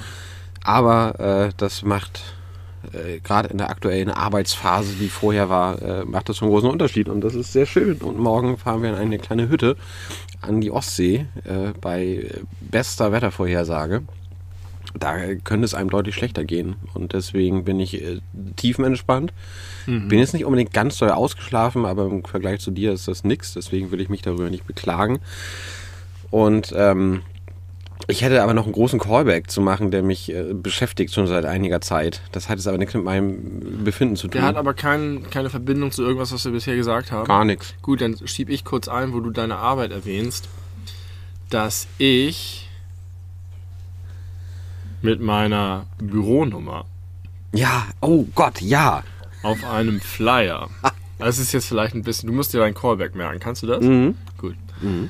Ich bin auf einem Flyer erschienen von einem Elternverein, der sich gegen den Hygienewahnsinn an unseren Schulen ausspricht. Man muss dazu nochmal wissen, falls man das nicht schon weiß, ich arbeite für die Hamburger Schulbehörde und wir haben einige Einschränkungen des Schulbetriebes noch immer am Laufen. Und vielen Eltern passt das nicht, aus verschiedenen Gründen. Und all diese Eltern, denen das nicht passt, haben offensichtlich diesen Flyer in die Hand gedrückt bekommen, auf der meine E-Mail und Telefonnummer stand. Und seitdem werde ich überzogen von Anrufen und Mails. Und ähm, also der Tenor dieses Flyers war, äh, meldet euch bei den zuständigen genau. Stellen und, und, macht und sagt, Dampf. macht Dampf, dass das so nicht mehr geht, dass die Zukunft der Kinder zerstört mhm. wird. Wobei, aber ich will da gar nicht ins Detail gehen, was jetzt unsere Position ist und in die Hamburger Schulpolitik. Aber ähm, seit heute, es flachte ein bisschen ab mit den Anrufen. Heute Morgen bekam ich plötzlich wieder sehr viele und eine Dame am Telefon erzählte mir, äh, rief mich an und sagte, ja, ja, wer sind Sie denn? Ich weiß jetzt gar nicht genau, wie, wie Sie. Ich habe ja meiner Freundin, der habe ich ja gesagt, soll ich da jetzt einfach anrufen? Soll ich da jetzt einfach anrufen? Dann war ich so, offenbar haben sie es jetzt getan. worum ich, geht's ich vermute, ich weiß auch, worum es geht. ah ja. Und dann sagte sie, weil ich dann darüber redete, dass ich viele Anrufe bekomme. Ja, das kann ich mir vorstellen. Es geht ja jetzt auch rauf und runter in den ganzen Telegram-Gruppen. Oh Gott, oh Gott, oh Gott. Oh Gott, oh Gott. Das heißt, ich bin nicht nur auf einem Flyer gewesen, sondern ich bin jetzt auch in den Telegram-Gruppen von Hardcore-Corona-Leugnern. Mhm. Klaus Schwab ist der Untergang, der Reset, äh, der Globalismus und so weiter. Reset, die NWO. Und deswegen rufen mich die Leute jetzt an, weil in den Telegram-Gruppen steht, dass sie mich anrufen sollen. Und bevor das schon passiert ist, als ich nur auf diesem Flyer stand, war es halt erst so, dann rufen mich da viele Eltern an und sagen, ja, mein Kind, ähm, äh, dem geht's ganz schlecht damit. Das hat er schon, ist im Supermarkt zusammengeklappt. Seitdem ist, hat das irgendwie, ist es alles ganz schwer für ihn. Und die, manche wollen nur fragen, wann hört denn die Maskenpflicht auf? Manche wollen sich ein bisschen beschweren, manche sagen, es ist unverhältnismäßig. Und viele haben auch gute Argumente und haben auch konstruktive Vorschläge und sind auch ganz zugänglich und sind tolle Gespräche und zwar genau der Art, wie ich denke, wie es sein sollte. Wenn die mir eine Mail schreiben, schreibe ich ein Statement zurück und hinterher ist nichts gewonnen. Aber wenn ich mit denen rede, dann gibt es ein bisschen gegenseitiges Verständnis. Die sind nicht nur voll beschränkt, die, die haben auch ein, einfach wirklich eine Sorge um ihre Kinder vielleicht, die sie treibt, sind aber super zugänglich fürs Gespräch und am Ende gehen wir immer total positiv auseinander. Das ja. ist eine Arbeit, die ich zeitlich eigentlich nicht leisten kann, die aber richtig viel bringt. Und das habe ich so ein paar Tage lang gemacht und irgendwann hatte ich dann schon so eine Art Monolog mir vorbereitet, weil ich wusste, ich habe dann immer die gebremst und sagte, okay, Sie können sich das sparen, ich weiß, worum es geht, ich kriege viele Anrufe, lassen Sie mich bitte ein. Kannst du das irgendwie so zahlenmäßig einordnen, wie häufig du jetzt solche Gespräche führen musstest? Ganz grob? ich hatte ganze Tage, an denen ich kaum was anderes gearbeitet okay. habe, weil die Gespräche zum Teil auch eine halbe Stunde dauern, mhm. was ich mir eigentlich nicht leisten kann, aber ich finde, an der Stelle ist es das wert. Ja. Das ist nur eine Person von 1,8 Millionen Hamburgern, die ich erreiche, aber irgendwie bringt das was. Und die reden auch viel miteinander und es, es tut mir auch irgendwie mal ganz gut. Mhm. Und jetzt kommen da Leute und sprechen mich auf die Maskenpflicht an. Und ich halte meinen Monolog und ich erkläre und ich differenziere und ich erläutere, was wir eigentlich wollen und was wir vorhaben und warum. Und dann kommt nach und nach raus, dass es hier nicht nur um die Frage geht, wann Kind die Maske nicht mehr tragen muss, sondern dass wir ja alle einer großen Lüge unterworfen sind. Dann kommt die Plandemie ins Spiel. Genau, und als diese die ersten Stichworte kamen mit Plandemie und so, habe ich so gesagt, oh nein. Dann war ich richtig erstmal, dass ich gesagt habe, das wusste ich nicht. Ich dachte, wir reden hier über die, die Maßnahmen, aber es geht ja hier in eine ganz andere Richtung. Das ist ja interessant. ähm, aber ich habe dann am Anfang relativ schnell gesagt, ich glaube, wir brauchen hier nicht weiterreden, denn auf der Ebene können wir uns nicht gegenseitig überzeugen. Ich kann Ihnen gerne noch das andere erläutern, aber so. Und dann ging es aber rund. Und dann ging es aber richtig rund. Und irgendwann war es so, dass ich, man, ich bin in diesem Modus immer so, dass ich super konstruktiv bin, zuhöre, auf die Leute zugehe, versuche Gemeinsamkeiten zu finden. Und auch wenn die Leute mir gegenüber ausfällig sind, bin ich das in dieser Funktion natürlich eigentlich nicht. Eigentlich. Aber das ging über eine Klippe rüber, wo ich das Gefühl hatte, geil, sie lassen mich von der Kette.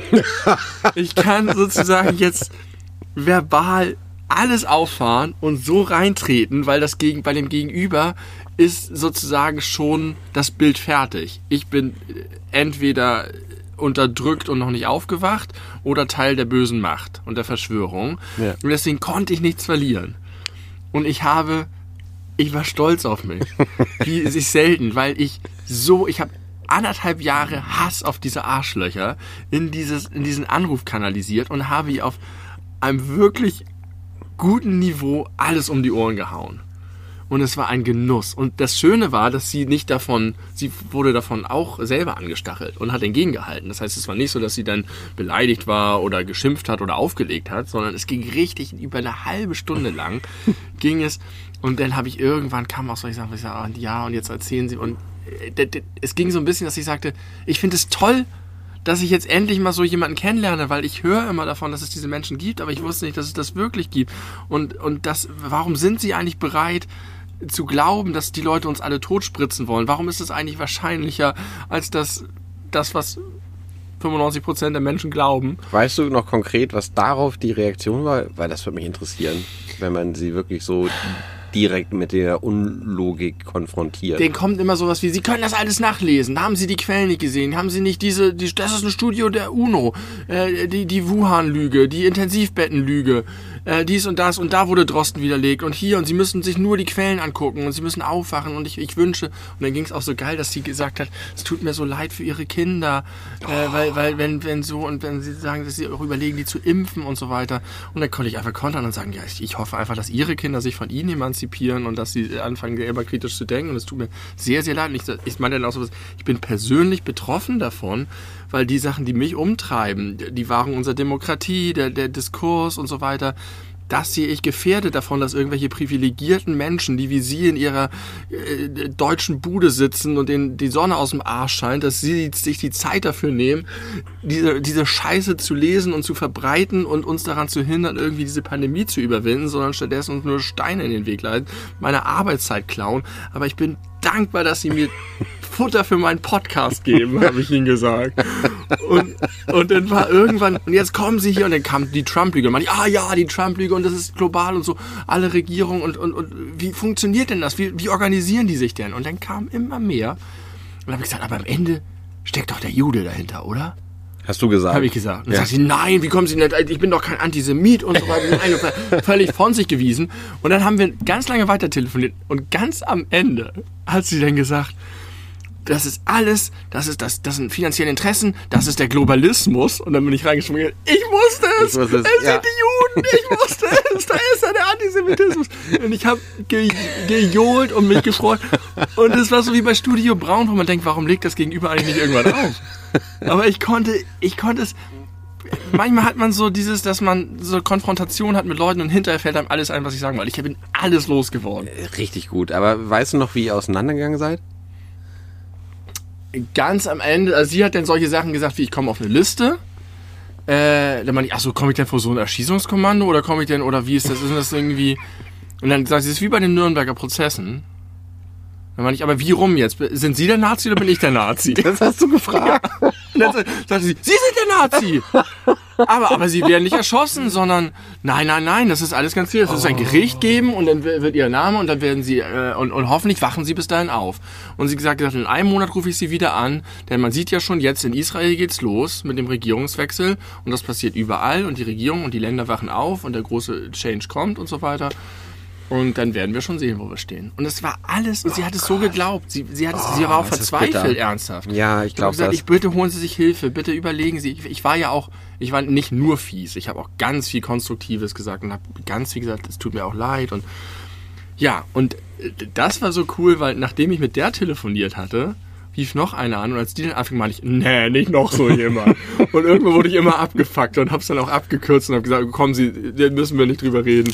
Heute habe ich zum ersten Mal mit einer telefoniert, die das gleiche vertreten hat, wo ich die, sie sofort gebremst hat und gesagt hat, das können wir alles streichen, ich erzähle Ihnen jetzt, was wir vorhaben und so. Und das fand sie voll cool. Ja. Und am Ende sind wir auch positiv sogar auseinandergegangen. Okay. Ja. Also du stehst auf einer Liste und musst irgendwelche Konsequenzen fürchten, die aber im Unklaren gelassen werden. Ja, das, es klang nicht so bestialisch. Es klang mehr so wie die neue Weltordnung kommt und alle werden gerecht behandelt und ich muss nichts. be- Aber natürlich stehe ich dann halt auf der Seite derer, die das vertreten aber haben. jetzt überlege ich mal, wenn, stell dir vor, du wärst auch jemand, der da Der richtig, ist notiert. richtig krass, da richtig krass äh, dran glaubt und, und, und davon überzeugt ist, NWO und Globalismus und bla bla bla. Und dann glaubt man ja hö- höchstwahrscheinlich auch, wir haben es ja von Michael Wendler gehört, in vier bis 14 Monaten Ja. Mhm. sind wir alle tot, weil wir ja nun durchaus mit der Giftspritze, die uns angeblich magnetisch macht. Hast du, Entschuldigung, ganz kurzer Exkurs, hast du das mitbekommen? Jetzt so eine Frau, die, glaube ich, sogar tatsächlich Ärztin ist, aber auch mega in diese Verschwörungstheoretiker-Bubble abgedriftet ist in Amerika, die vor irgendeinem so Kongress äh, sich über die Giftspritze aufgeregt hat und meinte, äh, das kann ja wohl nicht wahr sein, gucken Sie mal hier, äh, ich, ich wurde geimpft, weil mein Arbeitgeber hat es von mir verlangt. Und gucken Sie mal, ich bin jetzt magnetisch und hat sich hier irgendwie so einen so einen Schlüssel erst so auf, auf die Brust gelegt, da hielt er tatsächlich, weil ist ja auch jetzt nicht gerade nach unten in so einem Dekolleté von der Frau. Und dann hat sie das noch weiter präsentieren wollen, dass jetzt immer ein Hals gehalten ist, der Schlüssel immer runtergefallen. Und man hat hinten Leute gesehen. Das war so eine ganz ernste Anhörung wie vor Gericht oder so. Und alle fingen an zu grinsen. Das war so albern. Es ergibt alles keinen Sinn. Nee. Und jetzt frage ich mich, wenn du da wirklich richtig dran glaubst, dass dann auch die Leute, die geimpft sind, in vier bis 15 Monaten wirklich tot sind, warum diskutierst du denn dann überhaupt noch? Warum warten die denn nicht alle noch die hab ich mir 14 auch Monate gefragt. ab, bis alle weg sind, die irgendwie der Planendemie blind folgen, wie die Also- dummen Schafe? Ja, ich habe die auch gefragt. Ich habe die gefragt, was wollen sie eigentlich von mir? Warum wollen sie mich jetzt überzeugen? Ich, es geht jetzt ja schon längst nicht mehr um Schulpolitik. Und ähm, das hat mich erinnert an, äh, an so Jesus-Freaks. Ja. Ich habe mal ein paar Mal äh, in, in, zu Uni-Zeiten bin ich mit Leuten konfrontiert gewesen, die ein Interesse daran hatten, mich dem Licht zuzuführen Ja. und die sozusagen meine Seele retten wollten. Und das war ihr auf, ihre Aufgabe. Und so ein bisschen war das auch. Sie hat sich so gewünscht, dass ich aufwache. Und sie hat gesagt, Sie sind doch ein intelligenter Mensch. Sie können doch flexibel denken. Sie durchsteigen. So, so. Aber wa warum? Also die, die verzweifeln wirklich daran. Und dann gibt es Abstufungen. Und das merke ich auch ganz toll. Da wird es halt gefährlich. Es gibt diese völlig irre. Und es gibt dann welche, die sagen, na ja, also, das weiß man ja auch nicht so ganz. Hier gibt's ja die Intensivbetten, das habe ich ja gerade alles gelesen, die waren ja gar nicht alle voll. Und es, eine Übersterblichkeit gibt's ja gar nicht. Und dies und das und jenes.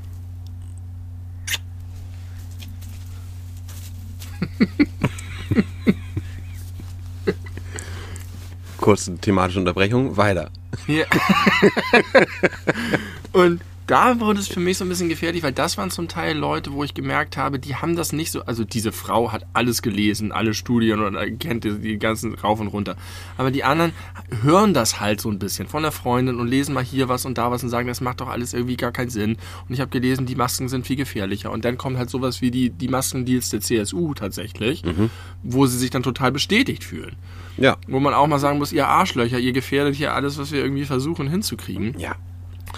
Ähm, und dann kommt jetzt das Übliche mit, jetzt sind die Inzidenzen so niedrig und jetzt ist es wirklich einfach wie eine Grippe und bei Kindern ist es sowieso nicht ansteckend und warum machen wir eigentlich überhaupt noch irgendwas und die Leute, die sterben, sind im Durchschnitt 82 Jahre alt und die wären sowieso gestorben und die, auf dem Totenschein steht dann Corona, aber eigentlich hatten sie was anderes. Das wird dann alles reproduziert und bei manchen Leuten ist es nicht so wahnsinnig, dass man wirklich nachvollziehen kann, dass es für die plausibel ist. Und da wird es Ja. dann schwierig, ähm, also da ist es möglich, aber da muss man wirklich sehr, sehr sattelfest sein, weil die dann ihre ganzen Quellen halt haben. Ja, und vor allem, das sind dann ja teilweise auch Quellen, die jetzt, ich sag mal, objektiv betrachtet durchaus ein gewisses Potenzial haben, glaubwürdig zu sein, wie die Welt zum Beispiel. Richtig. Die Welt ist ja sehr gern dabei, eben diese ganzen Erzählungen zu bestätigen durch vermeintlich journalistisch und wissenschaftlich aufbereitete Artikel. Und das ist Ja. ja der absolute Bärendienst an allen Leuten, die irgendwie dafür die gerechte, richtige Sache einstehen in dieser äh, ganzen Dis äh, Diskussion und Debatte. Und da, da kann ich auch richtig wütend werden, weil das, das, das Das ist halt ja. wirklich Wasser auf den Mühlen dieser. Menschen. Und nochmal, um das letzte Mal für heute Michael Wendler zu erwähnen. Und äh, ich, aber ich finde, daran kann man so gut absehen, wie, wie, wie das funktioniert. Christian Eriksen, Ja, der dänische Dänisch- Nationalspieler, ja. der reani- reanimationspflichtig wurde ja, äh, während des Spiels gegen Finnland, glaube ich ja. Ohne Fremdeinwirkung einfach Herzstillstand und äh, gut reagiert. Es geht ihm gut, alles äh, ist keine Tragödie geworden. Da kann man länger mal drüber sprechen, aber äh, er hätte deutlich schlimmer ausgehen können. Genau das wird jetzt aus dieser Bubble, also schon mal vielleicht kleine Vorbereitung für die Zukunft, für nächste Woche, nächste Arbeitswoche oder wann auch immer du wieder Telefondienst hast. Immer, das ist doch mein Handy weitergeleitet. Das wird jetzt äh, als Beweis herangezogen, weil es irgendwelche Berichte gibt, dass er vor zwölf Tagen geimpft wurde mit BioNTech und Pfizer. Und dass das die Reaktion auf die Impfung ist und er deswegen einfach so reanimationspflichtig wurde. Und äh, es wird einfach alles genommen, was irgendwie in dieses fucking Weltbild passt. Und daraus entsteht so ein Konvolut aus äh, irgendwelchen Informationen von teilweise guten Quellen oder vernünftigen Quellen, die zumindest einen guten Anschein machen, zu völligem Richtig. Irrsinn. Und das wird so zusammengemixt und daraus entstehen dann diese Überzeugungen. Und das ist super gefährlich. Aber jetzt mache ich es noch mal noch komplizierter und schwieriger. Das ist stimmt und das ist genau das, was ich bei diesen Anrufen merke, dass die sich nicht nur auf ihren Wahnsinn beziehen, sondern dass sie sich dann auch auf seriöse Quellen beziehen Ja. äh, und das als Bestätigung sehen. Aber was ist auch Wasser auf die Mühlen dieser Menschen? Das Gegenteil. Und das habe ich bei diesen Anrufen so stark gemerkt. Ähm, die Reaktion zu, von manchen Leuten, die es genauso gibt, zu sagen, alles, was Einschränkungen bedeutet, ist gut, weil wir auf Zero Covid müssen. Und alles, was irgendwas dicht macht, ist gut. Und jeder, der irgendetwas macht, was nicht sich zu Hause einbunkern ist, ist schlecht. Da gibt es eine ganze Menge Leute, die das vor sich hertragen und die das sagen und propagieren und die, die dahin gehen. Die sind für diese Leute auch eine Bestätigung, weil sie sagen, da sehen Sie es mal, da regiert die Angst, da wird nicht mehr differenziert hingeguckt, da wird mit der Schrotflinte Ja. geschossen. Und das sind Punkte, bei denen ich den Menschen recht geben muss, weil das zum Teil stimmt, weil es das Gegenteil gibt. Es gibt nämlich auch die Argumentation, wir, wir schränken so viel ein, dass wir auf der anderen Seite Sachen mit dem Hintern einreißen, die auch riesengroße Probleme sind, die nicht notwendig sind. Das heißt, in dem Moment, wo du pauschal sagst, wir machen nichts mehr, zu verschiedenen Zeitpunkten verschieden richtig, und das äh, so als Meinung hochhaust, wird es super schwierig. Ja. Ja, das macht mir tatsächlich ein bisschen Sorgen, weil da- das, äh, wenn die das, wenn diese Leute, die anfällig sind für die Verschwörungstheorien, begründet anfangen zu glauben, dass Angst regiert und dass es nicht mehr rational ist und sie auf der anderen Seite sehr viele Studien haben und so weiter, die, die scheinbar differenziert das darstellen, dann wird schwierig. Und wenn ich denen dann sage, nein, das, das sehe ich genauso wie Sie. Ich glaube auch, dass wir hier abwägen müssen und das machen wir die ganze Zeit. Wir machen die ganze Zeit, lassen wir Dinge zu. Wir haben Supermärkte auf, wir haben Nahverkehr auf, aus verschiedenen Gründen, weil das notwendig ist. Natürlich haben die Krankenhäuser auf und so weiter. Ähm, und man muss immer begründen, wenn man einen Einschnitt macht. Dann hat man die ganz schnell gewonnen. Weil die nicht das Gefühl haben, dass man einer von denen ist, ich stehe hier, du stehst da und dazwischen ist ein riesengroßer Graben. Das ist ganz schwer. Und weil sie auch ähm, feststellen, dass nicht nur Gegenwind kommt gegen das, Ja. was sie sagen, sondern dass man quasi wirklich äh, rational manche Sachen annimmt und manche dann wiederum Richtig. nicht. Und das bringt sie vielleicht mehr zum Nachdenken. Total. Und das ist, letzter Punkt, das ist das erste Mal, also ich mache die ganze, das ganze Jahr oder die ganzen anderthalb Jahre schon, arbeite ich ja an diesen Themen. Aber jetzt in, diesem, in dieser direkten Konfrontation mit diesen Leuten habe ich halt das Gefühl, dass ich irgendwie für die gute Sache an der Front bin. Ja. Und das ist auch schön, aber es kostet mich seit Wochen oder seit ein, zwei Wochen den letzten Nerv und äh, legt mich arbeitsmäßig tatsächlich lahm, weil es nicht nur die Zeit ist, sondern wenn ich mit fünf von diesen Nasen durch bin, dann kann ich nicht mehr. So ist es auch in einer echten Kriegsfront. Ja. Es ist sehr anstrengend. Man erreicht vielleicht fünf, was erreichen auch immer bedeuten soll in dem Kontext. Und, aber äh, letzten Endes ist der Krieg nicht gewonnen. Aber vielleicht die Schlacht. Ja. Also du kannst Schlachten gewinnen, aber den Krieg nicht, weil dazu äh, hast du nicht genügend Reichweite. Wir haben nicht genügend. Empfehlt uns doch mal euren Tanten, damit wir genügend Reichweite haben. Und ich überlege gerade, jetzt stell dir mal vor, du hast ja gesagt, oh geil, jetzt habe ich mal endlich so jemanden am Telefon, ich habe richtig Futter für einen Podcast bekommen. und die findet den. Ja. Und hört den. Was denkt die denn jetzt? Was glaubst du? Naja, ich habe ihr ja das gesagt, im Prinzip schon recht ungeschminkt, was ich jetzt auch gesagt habe. Ich weiß nicht, ob sie, wenn sie eine unserer Folgen, 60 Folgen bis hierhin hört, ob sie dann vielleicht insgesamt ein bisschen Horizont, den Horizont erweitert hat. Aber ich glaube, die war verloren. Ich kann mir vorstellen, dass sie vielleicht spätestens bei der Regenbogenflagge abgeschaltet hat, weil das ist ja auch so Frühsexualisierung und Normalität von Homosexualität, das geht ja auch gar Hab nicht. Ich neulich das, auch gehabt. Die, ja. Das hat die dann nämlich auch. Das war dieselbe Frau. Die hat dann am Ende gesagt, ja, und Gender.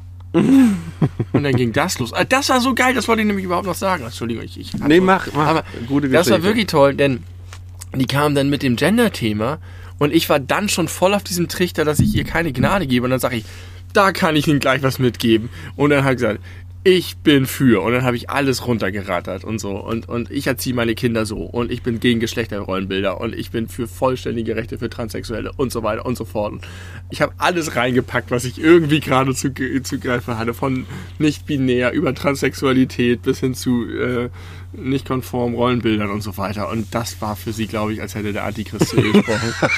Aber das war so schön. Befreiend. Ja, denn du darfst sonst nie reinhauen. Denn immer wenn du in so einer Konfrontation bist und denkst, jetzt kann ich mal was loswerden, dann merkst du, dass das Gegenüber äh, doch gar nicht äh, dasteht, wo du es vermutest. Aber wenn du wirklich mal den echten Antichristen vor dir hast, dann kannst du aus allen Rohren feuern weil da, auch da ist die Schlacht schon verloren von vornherein. Ja, da, da gibt es nichts zu gewinnen, da hast du das Beste für dich rausgezogen. Ja, das war Find auch schön. ein Ventil für mich nach all den Monaten so einfach. Oh, stell dir mal vor, stell dir mal vor, die ist wirklich organisiert in so einer großen Telegram-Gruppe. Ja. In der maskenfrei Einkauf in Hamburg-Gruppe ist deine Nummer noch nicht aufgetaucht, kann ich dir aus persönlicher Perspektive erzählen.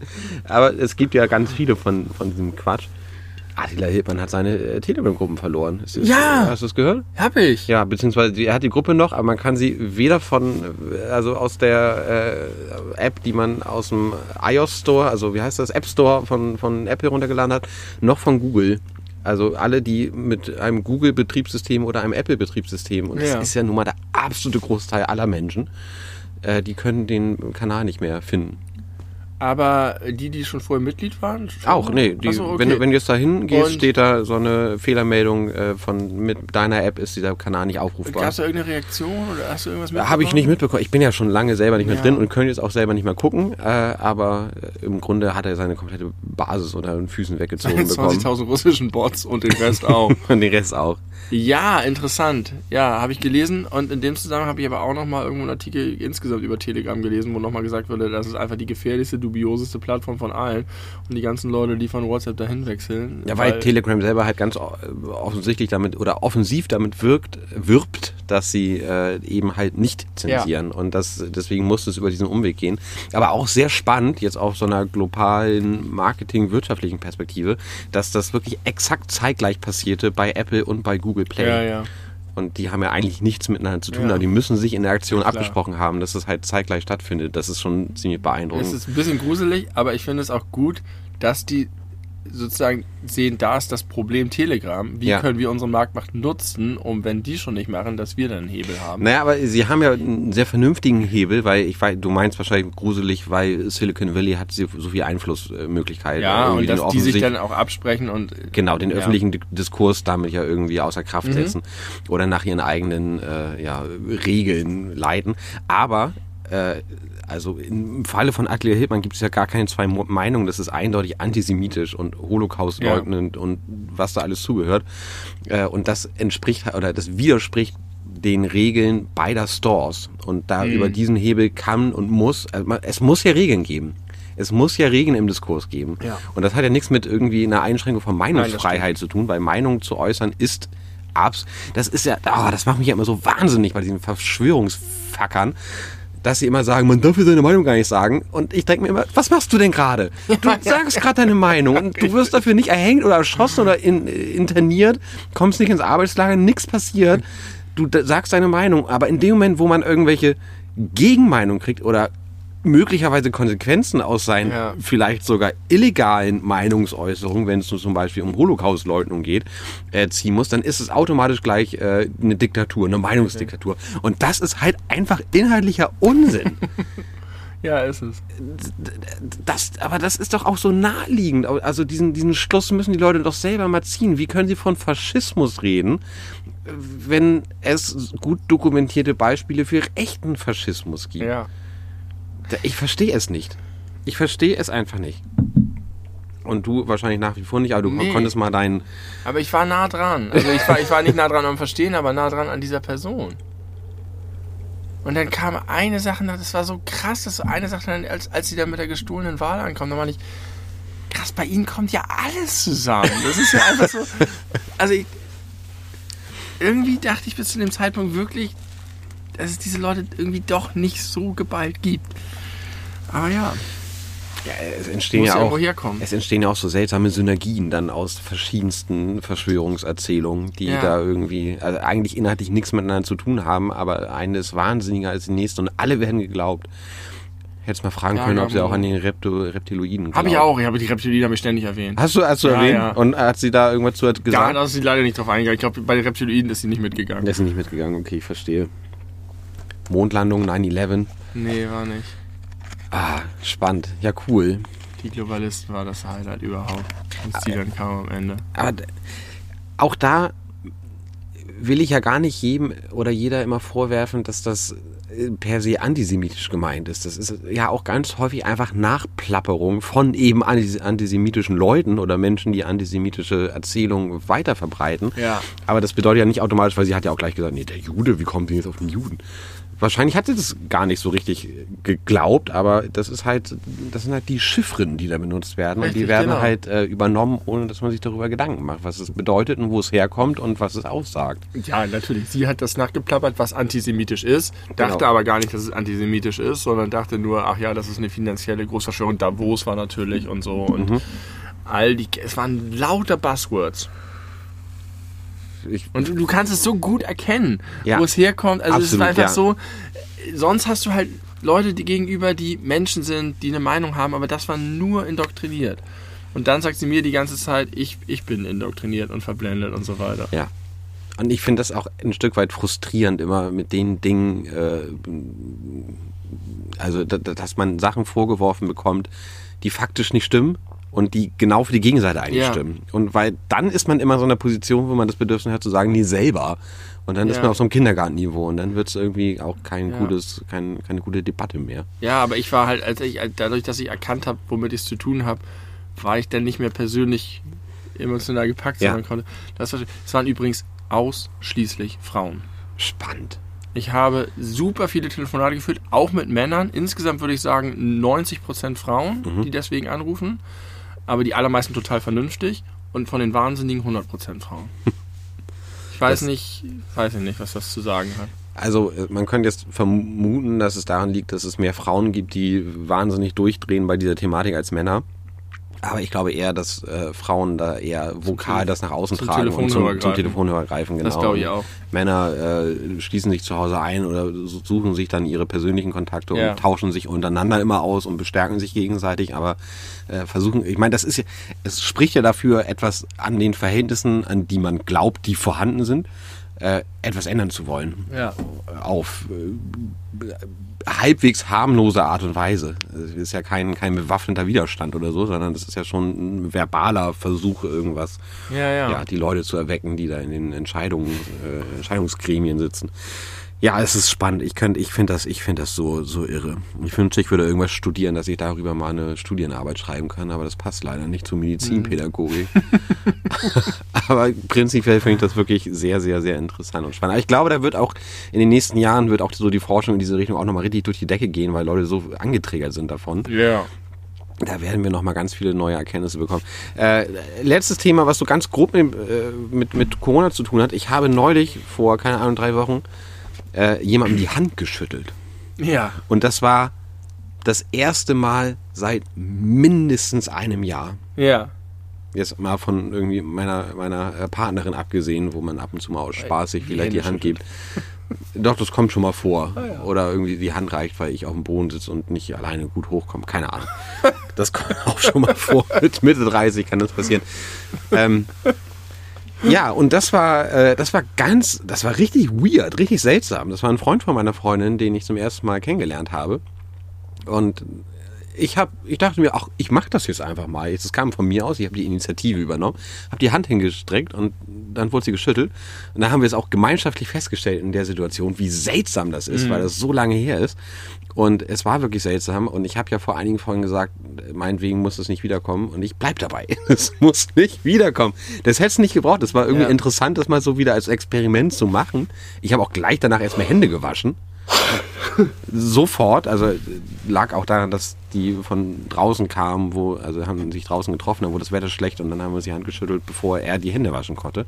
Also schon aus, also vernünftig würde ich sagen, in dem Moment dann auch die Hände nochmal zu waschen. Aber das muss nicht wiederkommen. Und das fand ich eine interessante Ja. Beobachtung. Darf ich jetzt nochmal meinen Callback von vor Das- 20 Minuten einmal ich sagen? dich gerade hinweisen, ja. Friends. Ja. Es gibt ja seit drei Wochen oder so äh, die Friends Reunion Ach, auf ja. Sky. Aber das ist gar keine Folge, sondern eher so eine Art Reminiszieren und genau. Table am Tisch zusammensitzen oder so. Ich habe es nicht gesehen. Hast du es gesehen? Ich habe es gesehen. Äh, ich möchte davon berichten. Es ist so, äh, das geht 90 Minuten und da sind äh, zum zweiten Mal seit Ende der Serie alle sechs Friends-Darsteller in einem Raum. Ja. Das hat es danach nur einmal gegeben. Ich glaube, zu so einem privaten Thanksgiving-Anlass oder so. Ja. Und seitdem Ist und nicht vorher nicht komisch? mehr. Ganz kurz. Wenn dieses private Thanksgiving, wenn man sich das jetzt vorstellt, du hast diese Serie zehn Jahre gemacht Mhm. und dann machst du ein Fest, bei dem diese sechs Schauspieler zusammen so eine Veranstaltung machen, wie sie auch die Friends machen könnten. Ja. Ob du dann als Schauspieler vielleicht aus Spaß oder automatisch in diese Rollen fällst. Also auf jeden Das Fall kann ich mir das gut vorstellen. Super lustig sein, dass du in der Lage bist, spontane Folge Friends zu improvisieren. Ja, und nur für euch sechs Ja. sozusagen. Oder Stell- vielleicht noch die, die cool Comedian Und dann, wenn, wenn Matt LeBlanc zum sechsten Mal nachnimmt, ah, typisch Joey. So, kann, man sich, kann man sich sehr gut vorstellen. Ja, ich glaube, das ist cool. Und äh, der Aufbau dieser Reunion, äh, das ist, ist mehr geteilt, es fing damit an und das war, also gleich der Anfang, kann man schon mal sagen, ist das, wie ich finde, emotional am nahegehendsten, weil die haben in dem Studio, wo das damals aufgebaut war, die Original Friends Kulissen nochmal aufgebaut. Da waren Ja. die Apartments, da war das Central Perk und so. Und äh, das fing dann so an, dass sie so nach und nach alle in dieses Studio gekommen sind, das hat man dann gesehen. Ich glaube, es fing an mit David Schwimmer. Und äh, wie sie dann zum ersten Mal seit Ende der Serie durch die Originalkulissen durchgehen und natürlich Flashback nach Flashback kommt und dann sind so nach und nach alle sechs äh, dann da gewesen und haben dann da in, der, in dem äh, Apartment von, ja, viele haben da gewohnt, letzten Endes Monika und Chandler, haben sie da gestanden, da auf, auch auf dem Sofa gesessen und sich so unterhalten und einfach so ausgetauscht. Wisst ihr noch die Folge, als wir das und das und das und das gemacht haben, wie man das sich so vorstellen kann, Ja. wenn man irgendwie äh, 20 Jahre später fast äh, daran zurückdenkt, wie das war. Äh, das war richtig schön und äh, herzerweichend. Dann gab es eine äh, immer wieder reingeschnittene Sequenz, wo James Corden, kennst du James Corden? Der ist berühmt, ist ein amerikanischer Late-Night-Talk-Host, der berühmt ist vor allem für seine Carpool-Karaoke-Videos, wo er mit irgendwelchen Musikern Carpool macht und die dann immer Musik im Radio hören und zusammen singen.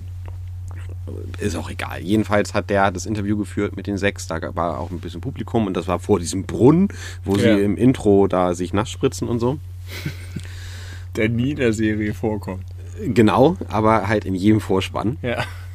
Und man je später oder wie, je länger die Serie geht, immer mehr sieht, wie doll die älter geworden sind in der Zwischenzeit. Weil das alles zu Zeiten der ersten Staffel aufgenommen wurde. Und das war auch ganz nett. äh, Und dann gab es so Gaststars, die so da waren. äh, Reese Witherspoon und Aus irgendwelchen Gründen Justin Bieber, keine Ahnung warum.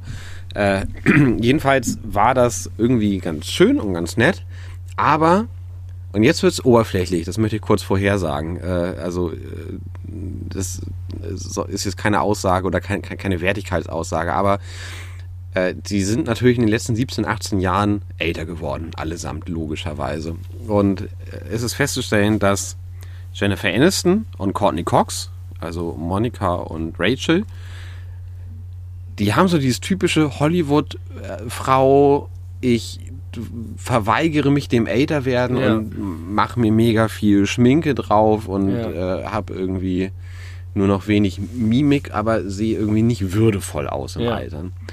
Jennifer Aniston ist ja tatsächlich jahrelang gar nicht gealtert optisch, mhm. aber irgendwann kommst du in ein Alter, wo das, was du getan hast, um das zu erreichen, ja. wo es dann auseinanderbricht. Genau, und die ist auseinandergebrochen mittlerweile. Ja, also okay. ist immer noch eine schöne Frau, gar keine Frage, aber ich ganz persönlich würde sagen, sie wäre schöner, wenn sie mehr zu ihrem mittlerweile etwas fortgeschrittenerem Alter stehen würde und nicht noch versuchen würde, sich auf Anfang 30 irgendwie runterzuschminken. Ja. Dasselbe gilt für Courtney Cox.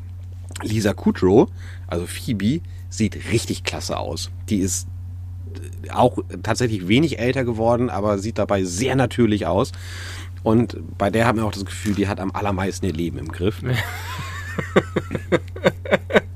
Joey hat locker 20 Kilo zugenommen. Ist ein richtig dicker, gemütlicher Onkel geworden. Leben im Griff. Ja, der, der wirkte auch äh, mit Lisa Kudrow zusammen mit als mit Abstand am, am zufriedensten. Der saß mhm. die ganze Zeit da mit verschränkten Armen, hat immer gelacht und irgendwelche Gags erzählt.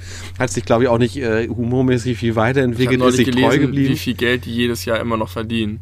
Mit den, Friends. Mit Friends ist es immer noch ein Ja, es ist Faktor? irgendwie so, dass sie jedes, jeder von denen jedes Jahr, es ist absurd viel. Ich habe es gelesen. Ich, wenn ich, ich habe das Gefühl, wenn ich jetzt eine Nummer sage, ist es zu wenig. Also ich weiß, dass sie in der zehnten und letzten Staffel äh, jeder der sechs Hauptdarsteller eine Million pro Folge. eine Million pro Folge. Ja, aber jetzt ist es irgendwie so, dass Friends jedes Jahr eine Milliarde Gewinn macht oder so. Eine die, Milliarde. Ja, und Alter. die Schauspieler einen großen Teil davon abbekommen jedes Jahr, mhm. ohne zu arbeiten. Krass. Matt LeBlanc. Matt LeBlanc. Also das, das ist einfach ein, ein grundsympathischer, guter Typ. Der hat ja mittlerweile auch irgendwie noch eine, eine neue Sitcom, wo er halt auch in, seinem, in seiner jetzigen Gestalt auftritt. Aber äh, ja, macht er auch seine, seine Gags drüber. Einfach so, so diese, diese cooler Onkel-Gags. So, so, das ist so das Feeling, was man von ihm kriegt. Dann ist er Ross, David Schwimmer, der sich kaputt gebotoxt hat. Der sieht richtig oh übel aus. Also auf den ersten Blick würde man sagen, oh, der hat sich aber gut gehalten, aber in dem Moment, wo sich bei nicht gebotoxen Menschen, bei Mimik und äh, Sprache was verändert im Gesicht, bleibt bei ihm alles starr. Das sieht ganz furchtbar aus.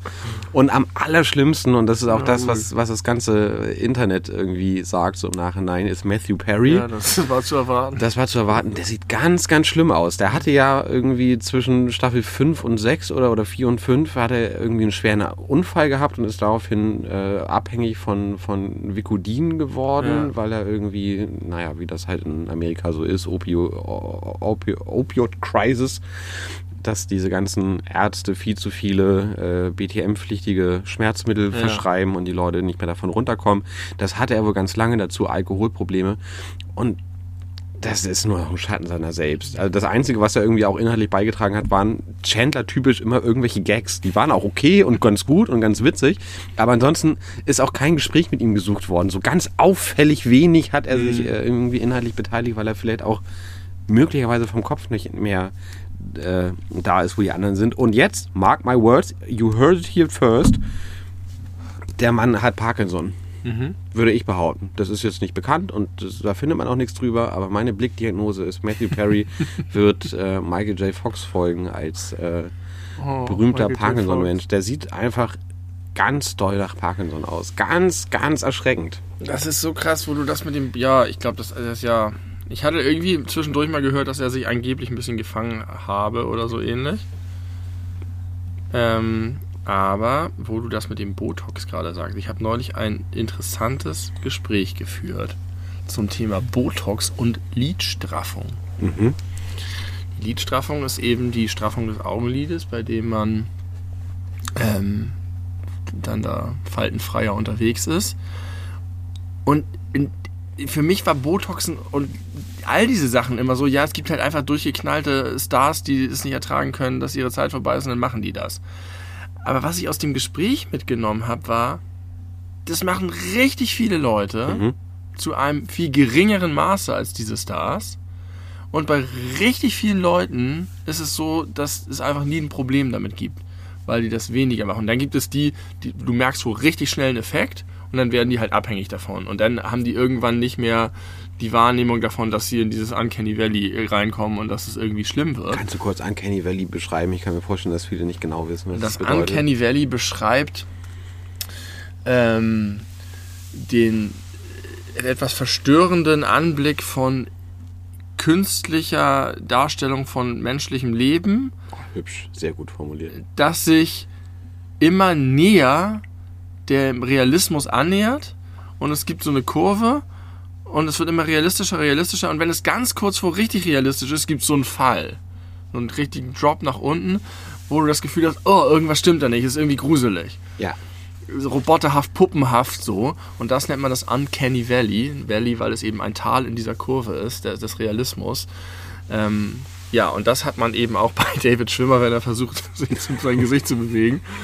Oder Nicole Kidman ist auch ein schönes Beispiel dafür. Wo ich bei, also David Schimmer, keine Ahnung, ehrlich gesagt, was er so beruflich gemacht hat nach Friends. Also irgendwie wüsste ich jetzt außer Band of Brothers nichts, wo er mitgespielt hat. Aber Nicole Kidman, die ja immer jahrelang völlig zu Recht dafür gelobt wurde, so eine krass gute Schauspielerin zu sein, hat sie auch, also es ist ja so, als würde sich ein Fußballer die Füße also so hin operieren lassen, dass sie nicht mehr so gut funktionieren. Das ist, damit arbeitet sie doch. Das ist doch ihr Lebensunterhalt. Und dann ist sie nicht mehr in der Lage, Gefühlsregungen zu zeigen. Das kann doch nicht wahr sein. Ja, das hat sie nicht geplant. Hat sie nicht geplant, einfach Nee, übertrieben. Alles geht auf Äußeres und Oberflächlichkeit. Ähm, naja, auf jeden Fall ist es, es war so ein bisschen für mich so Momente, wie ich dachte, ist das vielleicht so wie mit dem Koksen? Man denkt immer Kokain, das ist das, was die ganzen Leute fertig macht und kaputt macht und alle und dann hört man irgendwie so komische Studien, die sagen, ja, so mega viele Prozent der Deutschen koksen und haben überhaupt gar kein Problem damit und sind voll funktionstüchtig Ja. und haben ihr Leben voll im Griff damit.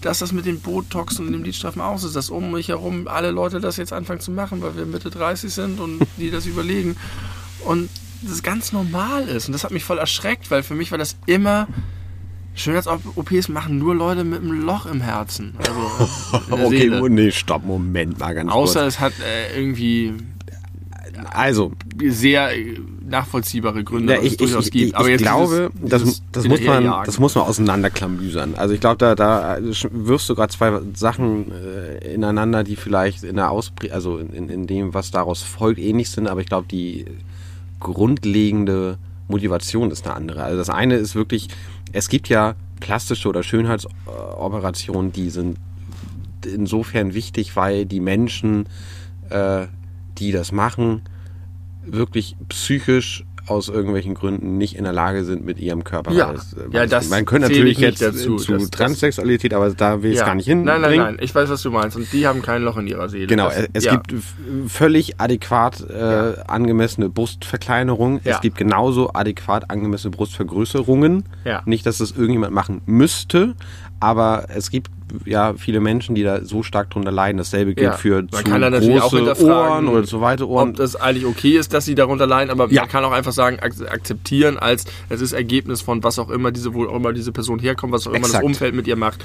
Ja, Exakt. das meine ich alles natürlich explizit nicht. Genau. Aber da muss man auch nochmal festhalten, bevor man diese Leute äh, so äh, alle irgendwie über einen Kamm schert und so verunglimpft, gerade bei den Frauen in, in Jobbereichen wie Hollywood-Schauspielerinnen, Ja. dass es ja äh, seit immer in der Filmbranche so ist. Männer können so alt werden, wie sie wollen, die kriegen immer ihre Rollen. Frauen ab 40 haben extrem große Probleme. Die kriegen dann Mutterrollen, die kriegen dann irgendwelche Mentorenrollen, aber die werden nicht mehr als wirklich 40-jährige Ja. äh, autarke Wesen dargestellt und älter. und das, das ist ein Sexismusproblem. Das ist ein es. reines Ja, ja, ja, Sexismusproblem. klar. und dass man da, also ich hoffe ja auch da äh, wird sich jetzt so allmählich was verbessern und das ist ja auch ein, ein bewusstes Thema und dadurch kann sich ja auch dann irgendwas ändern. Aber äh, dass da der äh, die Hemmschwelle irgendwas zu machen Nee. niedriger ist, kann ich sehr gut nachvollziehen. Aber auch bei Männern. Das ist das, was mich erschreckt hat. Offensichtlich Ja. machen das auch sehr viele Männer. Ja. Und zwar auf so einem, so, ja klar, Botox ein bisschen, hier Stirnfalten Ja. und so weiter, kein Problem, die Zornesfalte und was auch immer. Und das war bei mir eher so, das mit dem Loch in der Seele habe ich ja nur so daher gesagt, weil, weil für mich war die Wahrnehmung immer, dass das halt so ein krasses, krasser Fall von Minderwertigkeitskomplex, Kompensation. Aber offensichtlich machen das viele Leute relativ bedenkenlos im kleinen Maßstab, der weder gesundheitlich bedenklich ist, noch zum Uncanny Valley führt, sondern einfach so ein bisschen Pimp My Face ist. Kennst du Jenke von Wilmsdorf? nee. Das Jenke-Experiment, das ist so ein, äh, ja, Journalist. Fällt mir schwer, ihn so zu nennen, aber wahrscheinlich ist das eine Berufsbezeichnung. Der war früher bei RTL, mittlerweile bei ProSieben. Der hat immer irgendwelche extremen Dinge selber ausprobiert. Der war Ja. zum Beispiel, keine Ahnung, war da mal, äh, ganz berühmt ist eine Folge, wo er in Amsterdam war und einfach als Nicht-Kiffer mal irgendwie ganz viel gekifft hat, um zu gucken, was das mit ihm macht. Ja. Und sich dabei halt filmen lassen. Äh, und der ist jetzt ziemlich durch die, durch die äh, Schlagzeilen gegangen vor ein paar Monaten, als er für die erste Folge, die er auf ProSieben dann veröffentlicht hat, hat er, hat er eine, eine Gesichtshälfte liften lassen mit Botox und irgendwelchen Schnüren, die er sich in die Augenbrauen gezogen hat und da wurde immer so dran gezogen. Michael Douglas-Style. Michael Douglas-Style. Und die andere Hälfte seines Gesichtes hat er dann mit so hochwertigen Beauty-Produkten behandelt, um Ja. zu gucken, äh, was hilft eigentlich besser, hilft es weiß gleich oder hilft es weiß gar nicht. Und dann irgendwelche, ja, und hat dann irgendwelche Passanten gefragt, welche Gesichtshälfte ist geiler und irgendwie so Dermatologen ge gefragt, welche Haut, welcher Hauttyp besser ist. Und Ende vom Lied war, dass es halt richtig weird aussah, wie das Phantom der Oper ungefähr. Und dann sich auch noch die, die zweite Hälfte hat liften lassen, um halt wieder äh, Ja. Gleichstand herzustellen. Und natürlich sind die bösen Zungen da, die, weil er ein echt sehr eitler, leicht arroganter Typ ist, der sehr von sich überzeugt ist, äh, dass er es eigentlich nur hat machen lassen, um sich äh, eine Absolution zu erteilen, um sich liften lassen zu können. Und äh, ja, das, äh, er hat es dann auch tatsächlich ein bisschen journalistisch aufbereitet, so mit Zahlen und Daten und Fakten und wie viele Leute überhaupt und was gibt es für Möglichkeiten und Männer-Frauen-Anteil. Und es ist einfach erschreckend, wie oberflächlich unsere Gesellschaft immer noch ist. Das ist unfassbar. Ich verstehe es einfach nicht, weil ich ja, ich bin ja so ein doller, krasser Verfechter davon. Jeder Mensch soll rumlaufen, wie er sie möchte. Hauptsache, er, sie Status, fühlt sich ne? damit wohl. Ja. Und aber ich glaube, genau das ist der Knackpunkt, dieses sich damit wohlfühlen, weil man sich oder weil viele Menschen das sich damit wohlfühlen, von außen holen und nicht Ja, und wenn du dein Leben lang beklatscht wurdest als junges Mädchen, Ja. als heranwachsende Frau, Ja. wenn du beklatscht wurdest für dein Äußeres Ja, und das deine Identität ist und du das verlierst, dann klammerst du dich an dich, so wie die Krallen, die sich in Michael Douglas Wangen fräsen, um sie nach hinten zu ziehen, hast du mitbekommen, dass jetzt irgendwie wer macht immer Sexiest Woman Alive GQ? Nee, GQ ist Männermagazin. Sex Ja, warum? Dann machen die das doch vielleicht. Ja, vielleicht machen die das. Keine Ahnung. Auf jeden Fall zum ersten Mal eine Frau. Äh, äh, eine schwarze Frau. Zum ersten Mal. Zum ersten Mal eine schwarze Frau. Ich weiß leider schon wieder ihren Namen nicht, weil ich die nicht kannte und mir den Namen nicht gemerkt habe. Aber was macht die Bildzeitung? Macht eine Schlagzeile draus mit einem Foto, nicht von der richtigen schwarzen Frau, sondern von der anderen. Oh Mann, ey. Das eine Absicht. Ja, ich kann es mir ehrlich gesagt auch vorstellen, dass es Absicht war. Ich habe übrigens mittlerweile das besagte Bildbuch durchgelesen. Ich möchte es wirklich sehr empfehlen. Es heißt, äh, ohne Rücksicht auf Verluste, wie die Bild-Zeitung mit Hass und Hetze die Gesellschaft spaltet. Das ist ein sperrig, der Titel. Habe ich da schon gesagt. Hass und Hetze, I don't know. Aber es ist wirklich sehr empfehlenswert. Das äh, nochmal an dieser Stelle gesagt. Ich hätte noch zum Abschluss eine sehr schöne Geschichte. Sehr gerne. Ähm, ich weiß gar nicht, ob ich die erzählen darf, aber ich, äh, sie ist eh anonymisiert. Um zwei Ecken kenne ich eine Person. Und diese Person ist vor vielen Jahren ähm, gegen ihre eigenen Sorgen und ein bisschen Ängste auf eine große Reise gegangen. Hatte irgendwie so ein bisschen Problem mit diesem, diesem so Kontrollabgabe und in einer anderen Umgebung und so weiter und so fort. Und ein richtig dickes Ding war es zum Beispiel, den Koffer abzugeben. War irgendwie ein Transatlantikflug oder Am- was am. Flughafen. Ja, und, und Ja. sozusagen die Verantwortung für diesen Koffer abzugeben. Und dann, was ist, wenn ich dann. Und sie hat es aber gemacht. Durchgezogen. Moment mal ganz kurz, wie hat sie das denn vorher gemacht? Was? Nicht geflogen? Weil vielleicht einfach nicht so große Reisen und es war dann nicht so ein, nicht so ein Ding und dann irgendwie alleine irgendwie viele Wochen und äh, weit weg und anderer Kontinent und so. Und dann hat sie ihren Koffer wiederbekommen und hat ihn aufgemacht. Und in diesem Koffer waren zwei Dinge passiert. Zum einen war dort eine Flasche Duschgel, das ihr nicht gehörte, mhm. drin ver, ver, ver, zerquetscht, also nicht zerquetscht, also ausgequetscht. Mhm.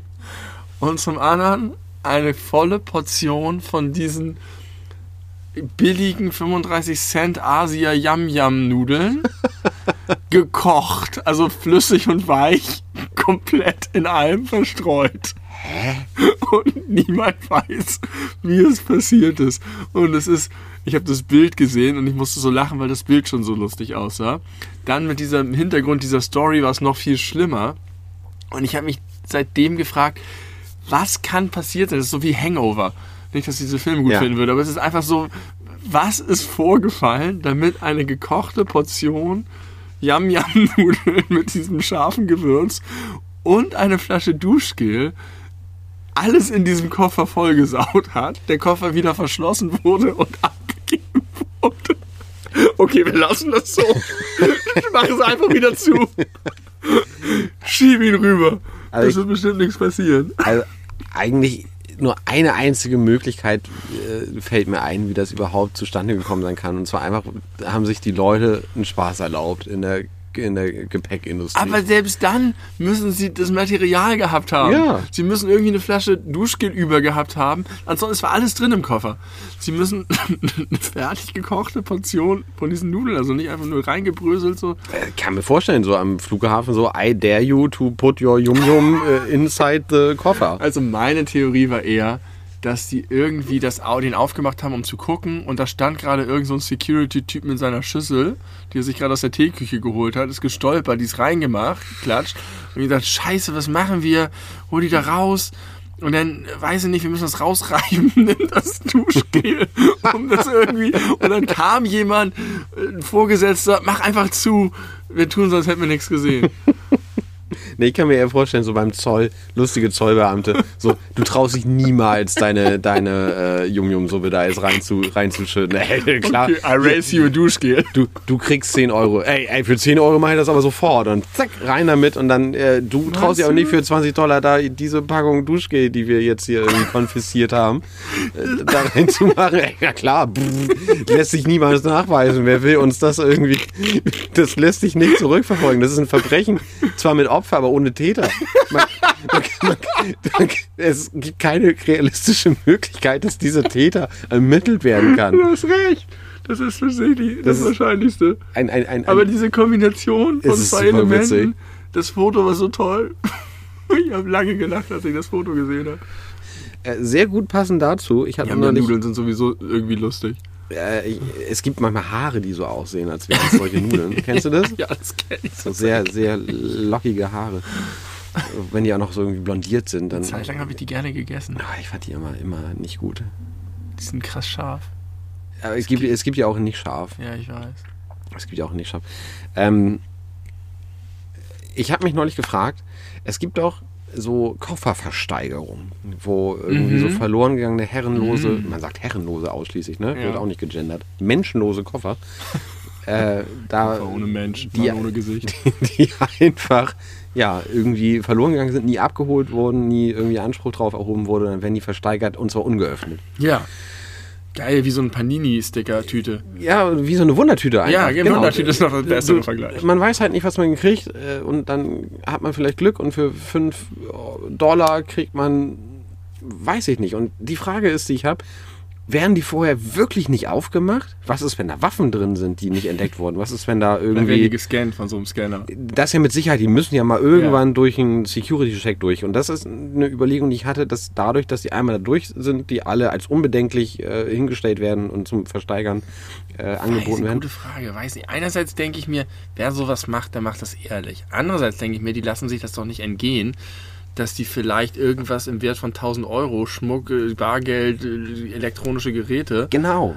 Äh, da raushauen für 5 Euro. Keine Genau. Ahnung, wie integer diese Leute, diese Au- Auktionäre sind. Ich hätte das Gefühl, Auktionäre sind extrem integer. Ich, das ist bestimmt eine, eine Berufsvoraussetzung. Ja. Also wahrscheinlich ist es, gibt es richtig so, so eine Kaste. Ja. Wenn du dich da irgendwie gegen, die Regeln verhältst, dann bist du ganz schnell raus.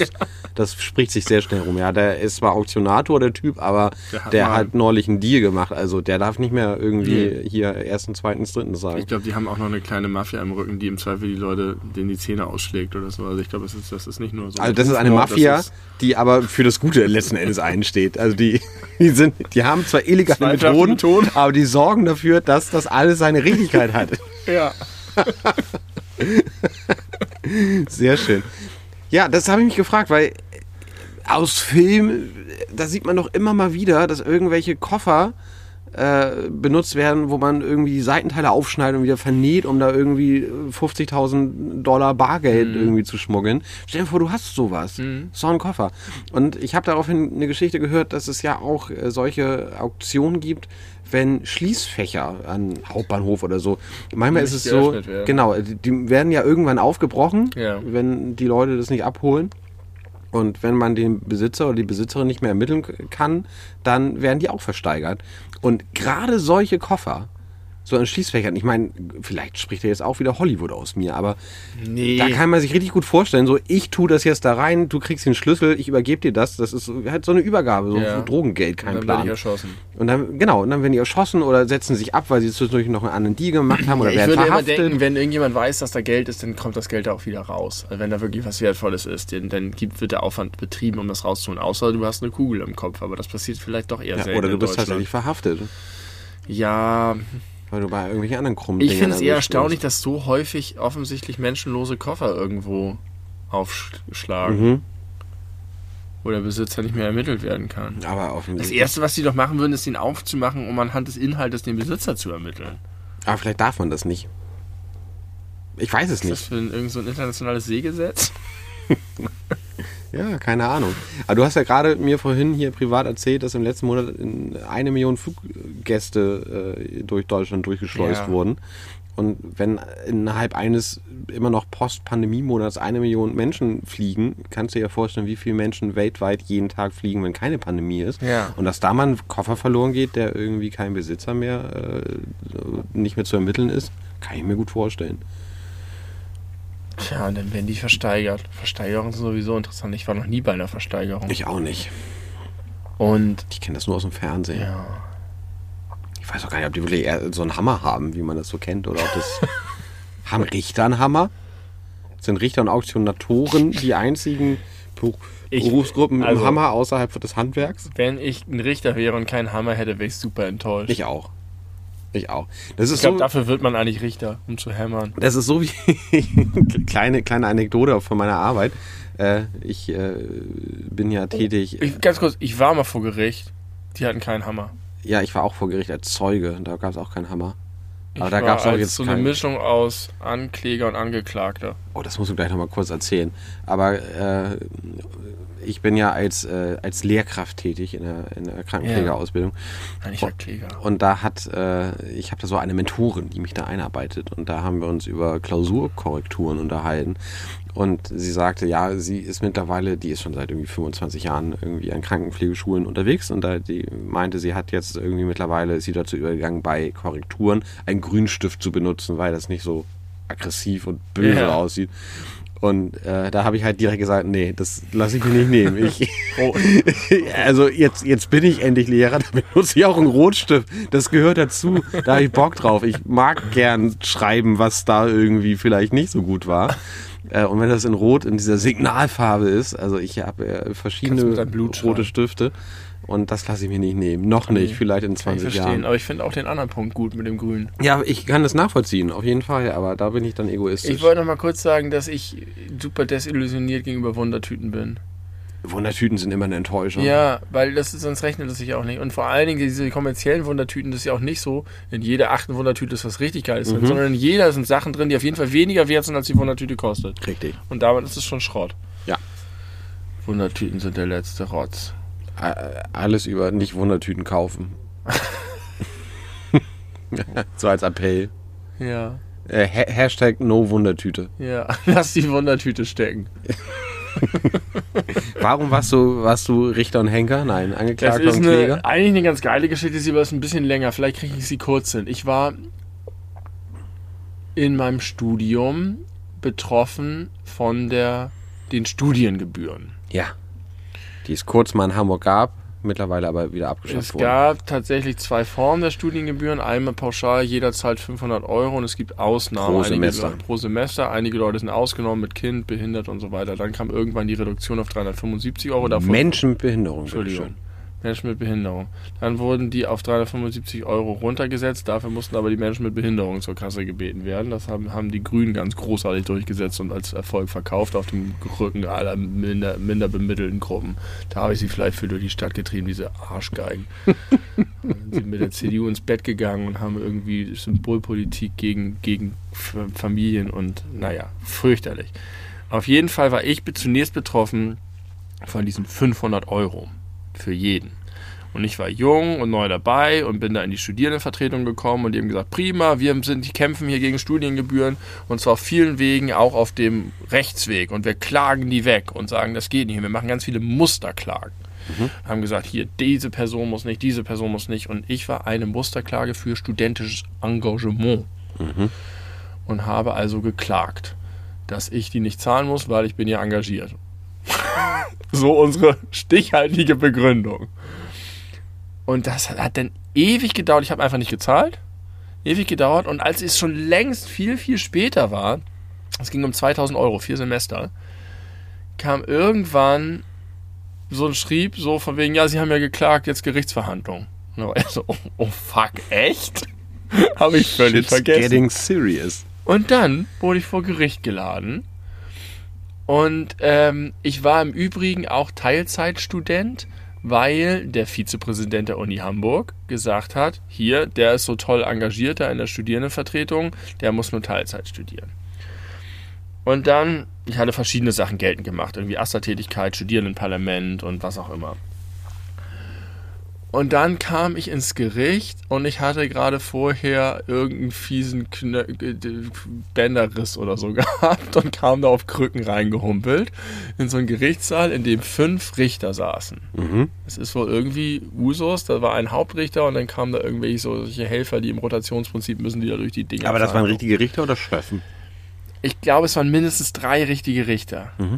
Und eine Vertreterin der Uni Hamburg, die eine leere Hülle von einem Mensch war. Die saß da mit einem Aktenordner, war genauso grau wie ihr Ordner und hat das Maul. Die kannte ich noch von früher und das war irgendwie, naja.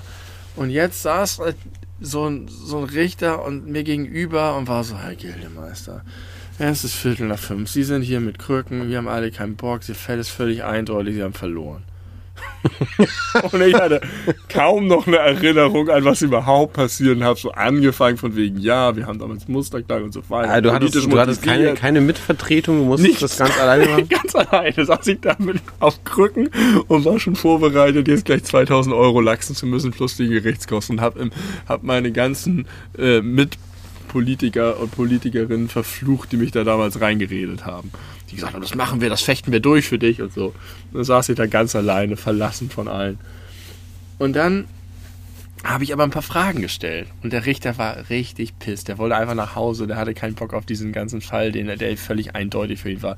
Die Uni-Tante hat aber überhaupt keine Hilfe gebeten, gegeben, weil die einfach äh, völlig, die, die war, da war nichts zu holen für den. Und dann habe ich gesagt, naja, aber Moment mal, wir hatten ja verschiedene Gründe, warum ich befreit werde. Und dann hat er gesagt, ja, kann ich sagen, hier, d, d, d, d, d, und hier im Aster, da hat er schon der Vizepräsident, hätte er gar nicht machen müssen. Hätte sie gar nicht zum Teil. Es gibt gar keine rechtliche Grundlage. Da war der nett zu ihnen. Aber das ist sozusagen schon überkompensiert. Da können sie jetzt nicht auch noch das Geld weniger haben. Das ist schon alles völlig erfüllt. Und dann habe ich irgendwie gesagt, ja, aber was ist denn äh, mit der Tätigkeit im Studierendenparlament? Und da hat er gesagt, ja, okay, ja, das sind denn was, wie viele Stunden, so und so, okay, das wäre dann eine Redu Reduktion um, weiß ich nicht, wie viel Prozent oder so. Und das war, war lächerlich. Ich habe dann irgendwie von den 500 Euro hätte ich dafür, wenn man das machen wollte, hat er mir zugestanden, dass ich 2,50 Euro zurückbekomme. Und dann habe ich angeguckt und meinte, okay, aber hätte ich da nicht recht damit? Mit meiner Klage? Weil es ja auch um die Gerichtskosten ging, die wollte ich nicht tragen. Zu Recht, ja. Und dann, dann lehnt er sich so zurück Und das war der Moment, in dem er mich zum ersten Mal nicht als Idioten gesehen hat, sondern als würdiges Gegenüber. Und da musste er schmunzeln und dann guckt er zu der Unifrau und hat gesehen, okay, die ist schon eingeschlafen.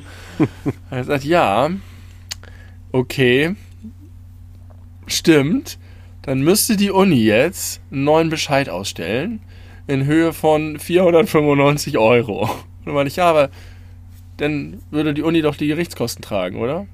Hm? Ja, würde sie. Und in dem Moment fiel ihm auf, dass, und es war so geil, weil ich hatte was am Haken plötzlich. Ich war völlig, völlig lost davor. Und die beste Pointe ist, die Uni hat nie einen neuen Bescheid ausgestellt. Ich habe keinen Cent gezahlt. Gar nichts, also Nichts. auch keine Studiengebühren. Keine Gerichtskosten, keine Studiengebühren. Ich habe 2000 Euro eingesackt und diese Gerichtsverhandlung war einfach nur ein großer Spaß für mich. Weil die Uni entweder zu faul war oder weil sie keinen Bock hatte, die Gerichtskosten zu tragen, weil sie gesagt haben, scheiß drauf, lass ihn laufen. Wahrscheinlich letzteres, ne? Ja, oder vielleicht ist einfach diese Frau zurück zur Uni gegangen und hat gesagt, ich weiß gar nicht, was passiert ist. die, die hat nichts gesagt. Die saß einfach nur da.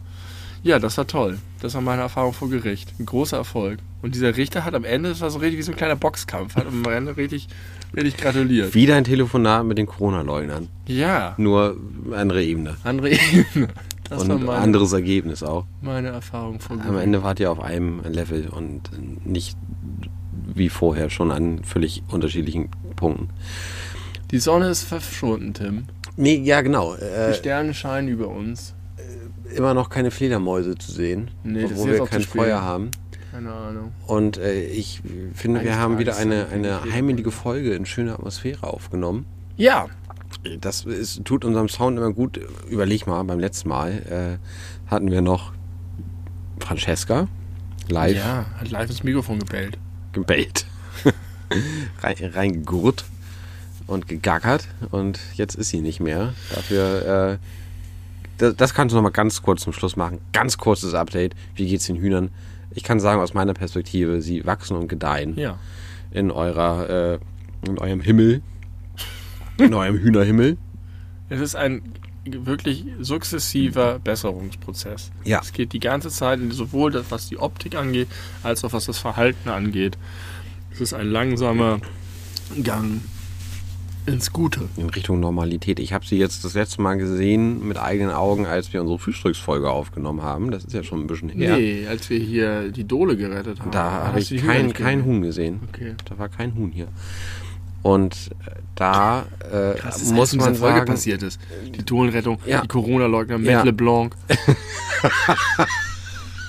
Matt LeBlanc oder wie man ja auch nennt, den amerikanischen Mirko Non-Chef. Entschuldigung, du warst bei meinen Hühnern. Äh, und das ist jetzt, keine Ahnung, fünf Wochen her oder was? Und es ist unfassbar, was sich da ge äh, geändert hat, rein optisch schon. Also es Ja. ist wirklich, die sind, die sind so groß geworden gefühlt, obwohl sie natürlich nicht gewachsen sind, sondern einfach nur wie- wieder dichtes Gefieder gekriegt haben. Die sehen jetzt richtig aus wie vernünftige, äh, gesunde Tiere. Das wollte ich noch sagen. Für unsere interessierten, an die Hühner interessierten podcast Sehr gut. Sehr gut.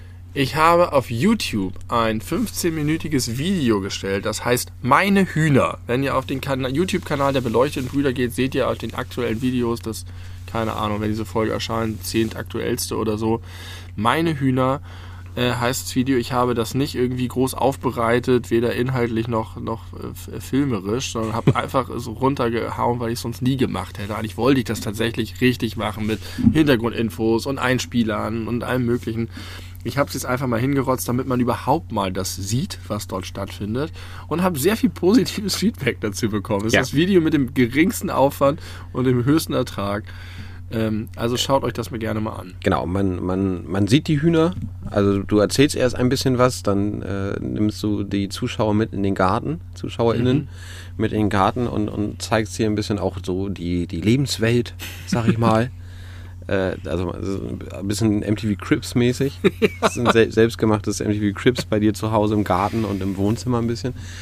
Und äh, das, ich muss zugeben, ich habe es selber noch nicht ganz gesehen, aber Musst ich, du auch nicht. Es ist ja nur für die äh, Leute, Für, die- mich sind keine neuen, Nein. neuen News da drin, das ist mir schon bewusst. Aber trotzdem, wenn ihr daran Interesse habt, YouTube, die beleuchteten Brüder, meine Hühner heißt dieses Video, guckt euch das an. Äh, wenn ihr mal Bilder haben möchtet zu Ente Bente, zu Ich will alle zusammenkriegen, Ralf Schuh, zu Schnauzbart und natürlich zu Lotte und zu Elefant. Die Hühner, die uns teilweise schon seit über einem Jahr begleiten. Ja. Äh, und wenn ihr da auch jetzt schon so lange interessiert zuhört, guckt euch das mal an, dann habt ihr mal wirklich ein Bild vor Augen. Das ist, glaube ich, ganz cool. Benny, schön war's. Keine Ahnung, was wie diese Folge heißen wird. Ist aber auch Alles ähm, für Matt LeBlanc. alles über Matt LeBlanc. Warum nicht? Er hätte es verdient. Guter Typ. Der gute Onkel auf Familienfeiern, der immer witzige Sprüche auf Lager hat, aber wo man sich dann auch am Abend darüber freut, wieder auseinandergehen zu können. Das ist Matt LeBlanc, weil er wahrscheinlich irgendwann auch ein bisschen anstrengend wird. Äh, vielen Dank an dich, vielen Dank ans Zuhören. Ans Zuhören? Das, Ja, guck mal. Das hat uns gut gefallen. Ja, na, also ich möchte sagen, wenn es das Zuhören nicht gäbe, gäbe es diesen Podcast nicht. Ja. Das muss man schon mal sagen. Also man, man muss auch wissen, bei wem man sich bedanken muss. Das Zuhören an sich, ohne dich wären wir nicht dieselben. Ja, und, ja, richtig. Und niemand wäre. Niemand wäre derselbe, dieselbe Person ohne das Zuhören. als, als abstrakte Sache, ja. Wir franzen aus. Das war mir ein, ein, ein großer Spaß. Äh, hier unter freiem Himmel. Wir hören uns das nächste Mal, wann auch immer das sein wird. In anderer Konstellation wahrscheinlich. Oh. Kurzer Hinweis: Es wird ja einen Sommerurlaub geben. Mhm. Ich weiß nicht, ob wir in Vorproduktion treten müssen oder in eine Sommerpause gehen müssen. Ja. Eins von beiden wird der Fall sein. Eins Ihr von beiden wird der Fall sein. Wenn es soweit ist. Aber das ist erst Ende dieses Monats. Ist bald schon aktuell. soweit. In äh, elf Tagen geht's los. Oh, tatsächlich? Ja. Ja, es wird eine Sommerpause geben. Ziemlich sicher. Ziemlich sicher wird es eine Sommerpause geben. Aber da werdet ihr nochmal informiert werden. Und äh, bis dahin sagen wir, gehabt euch wohl.